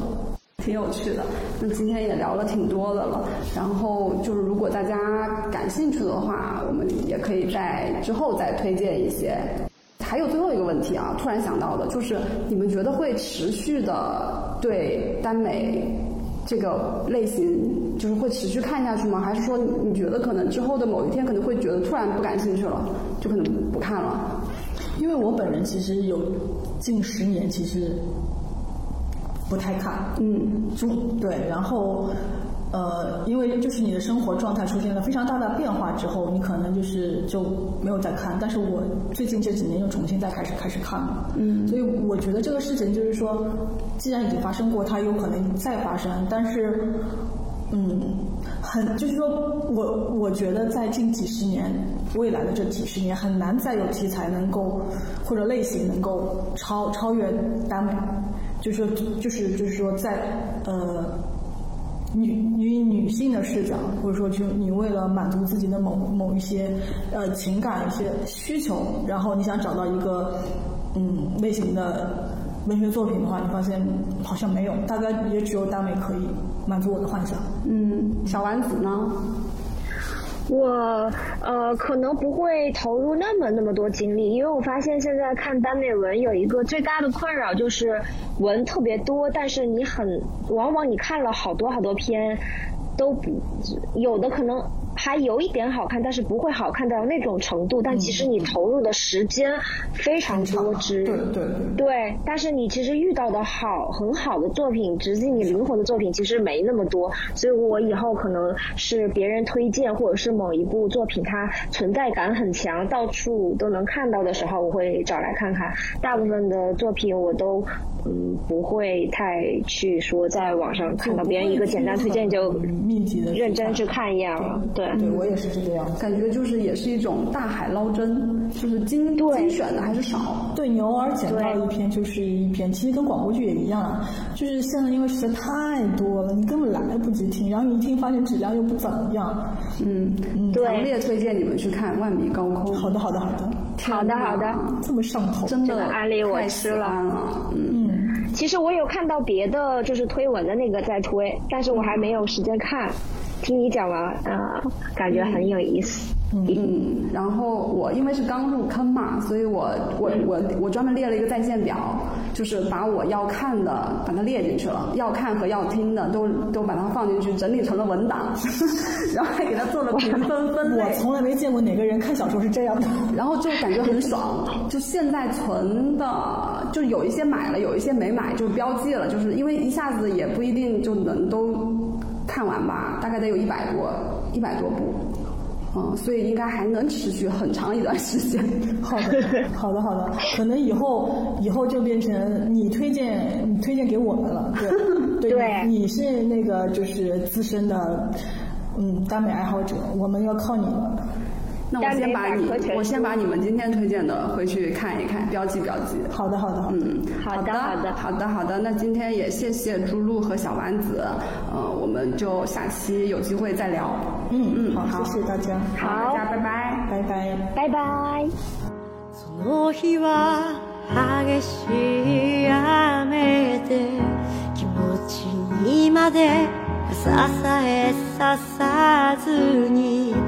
過ちだけを抱きしめながらどこへだって歩いた。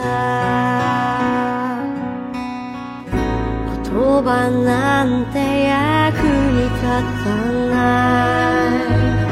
優しさなんて目には見えない。全てが罪でも愛してられ